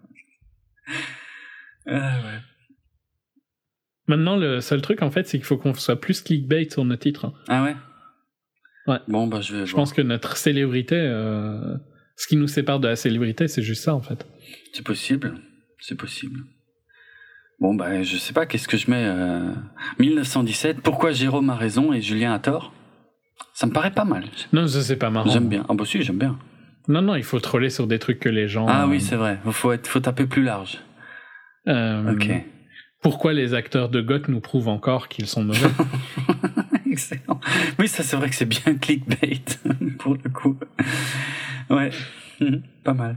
Je suis meilleur que toi, là, marketing. Ouais, c'est vrai, c'est vrai. Ouais, pour le coup, pas mal. Bon, du coup, euh, tu m'as complètement niqué l'intensité de la scène. Moi, je trouve qu'ils jouent super bien. Euh, Non, ils jouent bien tous les deux pour le coup Non, quand ils se f- rencontrent ouais. pour, euh, pour être faire. franchement, euh, Richard Madden, enfin, tu sens qu'il est à la fois effondré par la mort de son petit frère et à la fois il est tout en retenue, quoi. Il montre rien. Euh, Et euh, ils montrent rien, mais tu sais que c'est là. Mais quoi. tu sais que c'est là, tu sais que c'est horrible pour lui, quoi, à ce moment-là, quoi. Et c'est, euh, waouh, moi j'ai trouvé, je pensais pas, tu vois, que le film aurait encore un petit moment comme ça, euh, alors que la bataille est finie, elle est annulée, tout ce que tu veux, la, la mission est réussie entre guillemets. Et non, il y a encore ce beau moment d'émotion, quoi. C'est pas mal. Mm. C'est classe. Non, vraiment, c'est un beau moment. Non, c'est c'est bien. Et quand il lui donne le dog tag et, euh, et le- les anneaux, Ouais, ouais, ouais. euh, c'est ouais, c'est. euh, je, je vois l'impact émotionnel vers lequel il le fait et je trouve qu'ils jouent tous les deux bien. Mm. Moi, je suis pas assez investi, mais je, je vois, c'est bien fait. Quoi. Ouais. Ouais, ouais. Et quand il demande s'il peut écrire Ah oui, à leur mère, Oui, c'est c'est pas vrai. mal aussi. C'est vrai, c'est joli ça. Et voilà, Scofield a terminé sa mission, il va s'asseoir sous un arbre, et c'est pour ça que je vous avais demandé d'être attentif. Le film a commencé où il est assis contre un arbre, et il finit où il est assis contre un arbre. La boucle est bouclée. Euh, voilà. Par contre, j'ai une anecdote vachement moins glamour à propos de cet arbre. c'est qu'il y a un figurant, donc je parle de l'arbre de la fin. hein. Il y a un figurant qui a dit que euh, ils étaient quand même vachement nombreux à cet endroit-là, et c'était le seul arbre qu'il y avait. Et par contre, il y avait pas de chiottes, si tu veux. Et en fait, ils ont apparemment ils allaient tous pisser contre cet arbre parce qu'il était un peu éloigné. Et euh, mais ils savaient pas que le film devait se finir euh, avec l'acteur principal qui allait s'asseoir contre cet arbre-là où tout le monde allait pisser quoi. Voilà. Ça me fait rire. Ok. J'ai dit que c'était pas glamour. hein. tu viens de casser toute l'émotion de la scène, je pense. Non, mais ça, tu le sais pas hein, en regardant le film. Euh, bon, j'ai lu aussi, ça je trouve ça un peu bizarre, je sais pas si c'est vrai, mais c'est pas impossible, que cette dernière scène là, euh, justement le face-à-face entre les deux, euh, apparemment ça aurait été la première scène qui aurait été tournée. Donc ça fait bizarre quand t'as l'impression d'avoir vu comme ça un, un méga plan séquence, mais c'est pas impossible en fait. Quand maintenant qu'on sait que c'est pas des vrais plans séquences. Donc voilà. Info à confirmer, mais en tout cas, c'est une info que j'ai trouvée. On n'a pas beaucoup, du coup, euh, oui. Non, non, ok. On n'a pas beaucoup parlé de l'acteur principal, hein, George McKay, mais moi vraiment, il m'a, il m'a transporté dans ce film. J'ai vraiment adoré. Euh, ok. C'était non, mais vraiment. Hein, euh, je, alors je savais que j'avais déjà vu, ça, ça m'a emmerdé pendant tout le film, et a, priori ça devait être, euh, il jouait l'un des grands frères, ben dans deux films avec une fratrie d'ailleurs, hein, dans, dans Captain Fantastic que j'ai haï en 2016, et dans le secret. T'avais pas aimé Captain Fantastic? Non mais c'était horrible. J'ai un bon souvenir de mais ça. Mais je sais, mais on s'était déjà frité là-dessus. Captain okay. Fantastic, c'était la culture hipster à son paroxysme, c'était insupportable comme film. Il y avait rien. Pas assez proto-hipster pour toi. Non, mais non, c'est pas ça. Putain, arrête avec ça. Non, c'était, c'était, euh, c'était de la science-fiction, Captain Fantastic. Il y avait rien de réaliste dans ce film, quoi. C'était insupportable. Ça dégoulinait de bons sentiments. Ah, ah, ah, ça me dégoûte rien que d'y penser, en fait. Non, c'était insupportable. Vraiment. Euh, et je l'avais vu dans Le Secret des Marrowbones aussi. Mais que ça, que ça c'est un film beaucoup plus petit et euh, que je connaissais par rapport au Festival Gérardmer. Donc euh, voilà. Ok. Euh, moi je l'ai trouvé invisible. invisible. c'est la violence de ce mot alors qu'il est dans absolument quasiment tous les plans du film. C'est dur. Très très dur. Waouh. Je sais pas, il joue en fait oh, ou putain, il est là ouais, non, je crois qu'on va arrêter de parler de ça. Euh, ok. oh, comme tu réagis bien. Donc, euh, j'ai plein d'anecdotes sur le film. Euh, alors j'essaie j'essaie de retrouver parce qu'en fait je, j'ai placé la plupart de mémoire pendant qu'on faisait euh, toute la partie avec spoiler. Alors je vais essayer de retrouver celles que j'aurais pu oublier. Euh, ah tiens, je parlais de l'église qui il n'y a pas d'église. Enfin, il n'y avait pas d'église quand ils ont euh, euh, tourné le film. Il y avait simplement une grosse installation euh, lumineuse, donc des structures métalliques et 2000 lampes. 2000 lampes pour un total de 2 mégawatts de lampes donc ça fait beaucoup, je pense. Et donc ouais, c'est là que j'ai ce que je disais, hein, c'est qu'apparemment ce serait le plus gros. Euh, je sais pas comment appeler ça. Tu sais, en anglais c'est un lightning rig. Vas-y pour traduire ça en français. Ouais, ah oui, bonne chance. Voilà. Mais bon, voilà, c'est le la plus grosse. C'est pour ça que je dis installation lumineuse. la plus grosse installation lumineuse jamais construite pour un film. Probablement en extérieur aussi, parce que c'est vrai qu'en extérieur, t'as rarement besoin d'autant de, d'éclairage, quoi. Donc voilà, les, les fusées le long des câbles, je l'ai déjà dit. Euh, Qu'est-ce qu'il peut y avoir euh, Oui, un élément. Bon, alors ça c'est très accessoire, mais euh, en fait le grand-père de Sam Mendes, effectivement, donc portait comme ça des ordres d'une tranchée à l'autre, mais c'est c'est parce qu'il était assez petit et que il, il, était caché en fait par par le brouillard ou les choses comme ça, quoi donc pas du tout euh, mm. comme dans le film. Et apparemment, euh, c'est quelqu'un qui ne parlait pas de ce qui s'est passé euh, pendant la guerre, juste, en tout cas qui n'en a pas parlé jusqu'à l'âge de 70 ans. Ok. Et, voilà. Ça, ça me, ça, ça me parle un peu parce que mon grand-père, c'était pas la même guerre, mais mon grand-père, c'était un. Ouais, moi non plus. Voilà, il, n'en parlait pas quoi. Il, il a, il a vécu des trucs de dingue pendant la Seconde Guerre mondiale, mais il n'en parlait pas du tout tout ce que, le peu qu'on sait, c'est, c'est d'autres gens qui l'avaient raconté, quoi. Donc, euh... Euh... ça devait être traumatisant. Oui, bah oui, oui, oui. Ah, d'une manière qu'on peut jamais, non, qu'on pourra jamais comprendre, c'est clair. Euh, apparemment, l'un des plus grands cauchemars techniques du film, euh, c'était un briquet. un briquet qui refusait de fonctionner, qui ne s'allumait pas au moment. Alors, je, du coup, je, je, je suis pas sûr. Ça doit être plutôt vers le début du film. Euh, je crois que ça doit être avant qu'ils sortent de la première tranchée que qu'on leur allume des clopes ou un truc comme ça. Ou, ou alors c'est euh, c'est un autre perso qu'on allume une clope, je sais plus. Mais enfin bref, le briquet ne fonctionnait systématiquement pas quand on en arrivait à ce moment-là, quoi. Et apparemment, ça a été un un cauchemar. Je trouve ça très drôle euh, avec toutes les précautions, toute la planification technique et un juste un briquet à la con qui foutait en l'air les plans, quoi. Ouais, c'est c'est le Reimagine la voiture dans Victoria. Oh putain, mais mais mais il y a des passages dans Victoria, j'en avais des cauchemars presque. Hein. Ouais. Euh, c'est clair. Euh, Victoria, c'est un film dont on avait parlé il y a quelques années, mais euh, si euh, si vous le recherchez, attention. Alors c'est un des plans séquences les plus dingues qui existe à mon avis au cinéma. Mais attention parce qu'il y a un film français qui s'appelle Victoria qui n'a rien à voir. Donc si vous voulez voir ce film qui est un plan séquence de plus de deux heures et un vrai pour le coup, hein, euh... qui a un, Oui, c'est le film. Euh, voilà. Le film, c'est un seul plan. C'est un film allemand, donc euh, voilà, avec probablement aucun acteur euh, très connu en dehors d'Allemagne, en tout cas. Donc, mais si vous voulez voir un vrai film plan séquence de malade, c'est Victoria.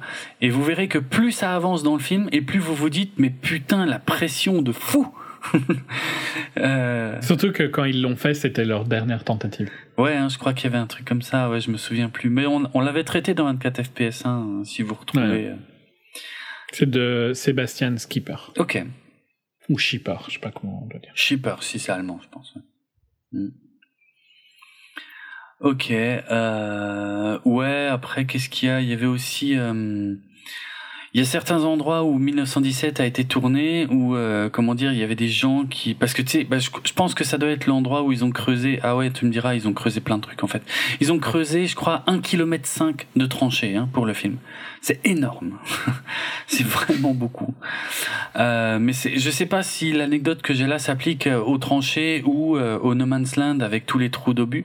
Mais en tout cas, je sais qu'il y a un endroit où ils avaient prévu de tourner, où il y avait des gens qui ont été inquiets de ça et qui se sont dit ouais mais attendez attendez attendez avant que vous veniez avec vos bulldozers là euh, creuser euh, tous ces trucs il se pourrait qu'il y ait encore des restes ou des comment dire des ouais, on pourrait dire des restes archéologiques, je sais pas comment dire ça bien, là-dessous. Et voilà quoi. Du coup, ils ont obligé à ce que à ce qu'il y ait des fouilles archéologiques préventives, parce que c'est comme ça que ça s'appelle, euh, qui se fassent euh, avant que les gros bulldozers de la production viennent euh, faire des gros trous. Quoi.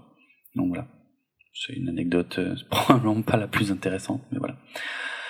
le film commence le 6 avril 1917 et c'est probablement pas une date choisie au hasard puisqu'il s'agit du jour précis où les États-Unis sont entrés en guerre contre l'Allemagne. Euh, ce qui n'a rien à voir avec ce qu'on voit dans le film au final, hein, mais euh, mais voilà, c'est en tout cas c'est c'est pas une date anecdotique pendant la Première Guerre mondiale. Euh, apparemment, ce serait le premier film de guerre qui a été nommé euh, aux Oscars pour les meilleurs effets spéciaux depuis près de 50 ans. Et que les derniers films de guerre qui étaient nommés dans cette catégorie, c'était Patton en 1970 et dont j'ai parlé il y a pas très longtemps, et euh, Tora Tora Tora que je connais de nom mais que j'ai jamais vu, euh, également en 1970 et c'est d'ailleurs Tora Tora Tora qui a gagné euh, le prix des meilleurs effets spéciaux en 70. Ok. Voilà. Euh, et je crois que je suis presque au bout. Ah oui, si, si une anecdote, ça c'est plus une coïncidence qu'une anecdote. Euh, c'est que la compagnie Harry qui a fourni donc les caméras, qui s'écrit A2RI, est une compagnie allemande. Pour être franc, je ne le savais pas. Que euh, les noms, enfin le nom Harry vient du nom des deux fondateurs Euh, donc c'est le nom de famille des deux fondateurs euh, de la société, puisque c'est Auguste Arnold et Robert Richter. Donc Arnold Richter, A, Ar et Ri, Harry. Et que c'est une compagnie qui a été créée, je te le donne en mille, en 1917. C'est une société qui est assez ancienne. Ouais. Je pensais pas que Harry c'était aussi vieux. Mais euh, voilà. Ils sont. Je sais pas s'ils étaient aussi dominants avant, mais c'est clair que dernièrement, ils sont quand même fort dominants. Parce Ah que tous les, Ah oui, les films vraiment impressionnants ont été filmés avec euh, leur avec caméra. des Harry, hein. ouais, ouais, clairement. Clairement. Et euh, voilà. C'était pas autant le cas avant. hein, Non, c'est vrai, ça- Ils ont dû. euh, Il y a dû avoir un modèle à un moment qui. Hmm. Ouais, c'est vrai. C'est vrai. Mais ouais, en, en digital en tout cas. euh, Ouais, je pense qu'ils sont pas loin d'être leaders maintenant. Ou en tout Ouais. cas. je pense. Ouais. Ok, et voilà, ouais, moi j'ai à peu près euh, cité toutes les anecdotes que j'avais. Apparemment, euh, on ne voit que, pour un film de guerre, c'est assez peu, on ne voit que quatre personnes qui sont tuées euh, vraiment hein, dans le film. Euh, le pilote de l'avion allemand, Blake, juste après, euh, le sniper, et puis le soldat allemand que Schofield étrangle, et bien, et pour celui qui l'étrangle d'ailleurs, il n'est pas sûr à 100% qu'il le tue. Hmm. Euh, c'est assez peu finalement hein, pour un film de guerre. Oui, mais c'est pas un film. euh, c'est- pas vraiment un film de guerre Non, traditionnel. non, tout à fait, tout à fait. Non, non, mais c'est pas, pas une anecdote, c'est pas l'anecdote du siècle, hein, ça non plus. c'est juste parce que voilà, c'est, c'est, ouais, voilà. T'as des films pas de guerre où il y a euh, mille fois plus de morts. ouais, c'est clair. Mm. Mais. euh, Ouais. Ok. Voilà, on a fait le On tour. clôture là ou Oui. autre chose? Non, non, c'est bon, on a tout. Ça va? Pas trop. Pas trop déçu? Non, je te trouve un peu dur avec le film, mais je pense que je suis, ça m'embête presque pour toi en fait, parce que tes années, J'aurais aimé l'aimer. Oui, hein, pour voilà, c'est ça, tu vois. Je, je sais que c'est pas gratuit. Euh, et euh, ouais, je, je trouve ça dommage en fait. Peut-être que tes attentes étaient trop hautes. C'est possible. Hmm. C'est tout à fait possible. Je pense que le mélange Dickens, euh, plan séquence, tout ça, je pense que je voyais un de mes films favoris de l'année, tu Ouais. vois. Et ben ouais. Donc peut-être qu'avec le temps, je vais être euh, plus calme, tu vois. Mais là, je suis toujours fort dans la déception. D'accord. Mais on verra. Ok. Euh, Eh bien, si on clôture là, vous pouvez retrouver nos autres épisodes de, de 24 FPS sur notre site www.bipod, sur notre hébergeur audio podcloud.fr, sur les réseaux sociaux, la page Facebook 24 FPS Podcast, sur Twitter at 24 FPS Podcast. Euh, nous sur Twitter, moi c'est R-H-A-I-T-Z. Et moi, c'est at Dravenardrog, D-R-A-V-E-N-A-R-D-R-O-K. Euh, que ce que je peux dire d'autre? Vous pouvez me retrouver dans d'autres podcasts. Il y a Galactifrac consacré à la série, aux séries Battlestar Galactica. Je vais bien finir par préparer cette phrase à l'avance. Ça m'évitera de trébucher à chaque fois. Euh, également dans Artefrac où je raconte ma vie en allant me promener euh, sur des chemins sombres la nuit. Et c'est vrai, hein, pour le coup, hein, c'est du teasing, mais je le fais vraiment. Euh, et voilà, euh, qu'est-ce que je pourrais raconter euh, d'autre? Moi j'aimerais bien qu'on parle de notre futur podcast euh, Durandalator et nous avons Oh putain, non, oh, pitié, quoi, pitié. Pitié que... que... On fait que des vidéos réactions sur, euh, Excellent. sur ce qu'il À fait. la YouTube, quoi, en fait. Hein. C'est-à-dire, Ouais, tu, ouais, tu ouais. commentes la vidéo qu'un autre a fait, Ouais. quoi.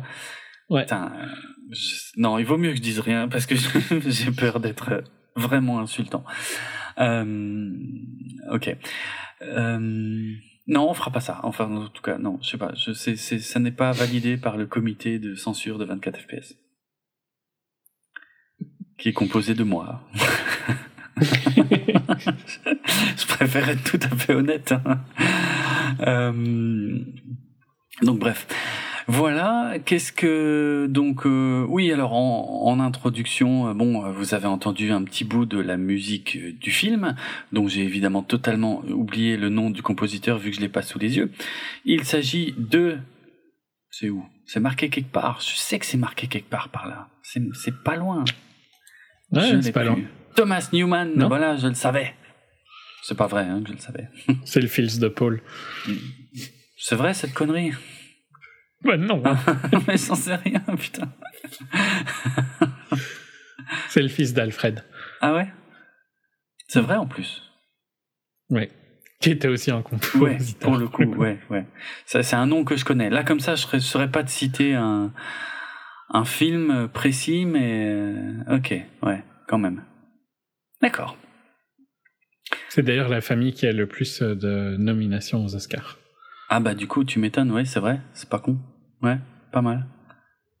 45 nominations. Ouais, pour la famille, hein. Mais c'est pas mal, hein, Ouais. pas mal. Bah lui, il son père, il en avait quand même 9, hein, donc euh, gagné. hein. Ah oui, quand même. Ouais, c'est pas Donc, euh, pas le premier connard venu quand même, quoi. Ah, ok, pas mal. je réfléchis s'il y a un film que t'aurais peut-être pu voir, mais je pense que c'est trop non, vieux. c'est vraiment des vieux trucs, hein, franchement. Le journal d'Anne Frank, euh, pff, euh, Airport, j'ai jamais vu Airport. Je connais que la parodie, comme tout le monde d'ailleurs. hein. Euh, y a-t-il un pilote dans l'avion? C'était une parodie. En fait, pour ceux qui sauraient pas, c'était une parodie d'un blockbuster de l'époque. Euh, non, mais c'est vraiment des vieux films, franchement. Hmm. Ouais. Ok. On va con. Il y a Camelot, hein, que Camelot. C'est lui qui a fait la musique de Camelot, et tu vois, Camelot, c'est un nom qui revient souvent avec euh, Kennedy. Tu l'as déjà entendu dans le. Ah oui, oui, oui, dans le. C'était dans le biopic sur. euh, Non. J'espère que. Oui, bah, c'était dans le biopic sur. euh, Comment elle s'appelait? Ah, comment elle Bah oui. s'appelle Comment elle s'appelait? Jackie. La veuve Kennedy, quoi. Ouais, Jackie. Jackie, pas Jackie, c'est ça, voilà. Et je crois que c'était le nom du film, d'ailleurs, oui. Oui, oui. Euh, Oui, euh, apparemment, euh, John aimait bien le record Camelot. Oui, c'est vrai, ils en parlent. Qui est un des films. Donc, euh, voilà. Hmm. Ok. Euh, du coup, ouais, du coup, je, on est parti très loin. Donc là, on va conclure l'émission avec quelque chose qui n'a rien à voir avec le film, si ce n'est le titre. On va conclure avec un morceau qui s'appelle 1917, qui est un titre de David Bowie, qui figurait euh, sur les éditions, euh, sur les rééditions en fait de l'album Hours, qui était sorti à l'origine en 1999.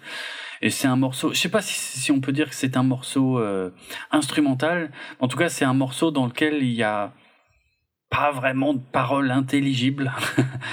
Euh, non, mais c'est, euh, mais par contre, il y a une chouette euh, petite euh, mélodie. Donc voilà, ça n'a aucun lien avec le film 1917, si ce n'est que ça porte le même titre. Donc voilà, on se quitte avec David Bowie et à très bientôt tout le monde. Ciao. Salut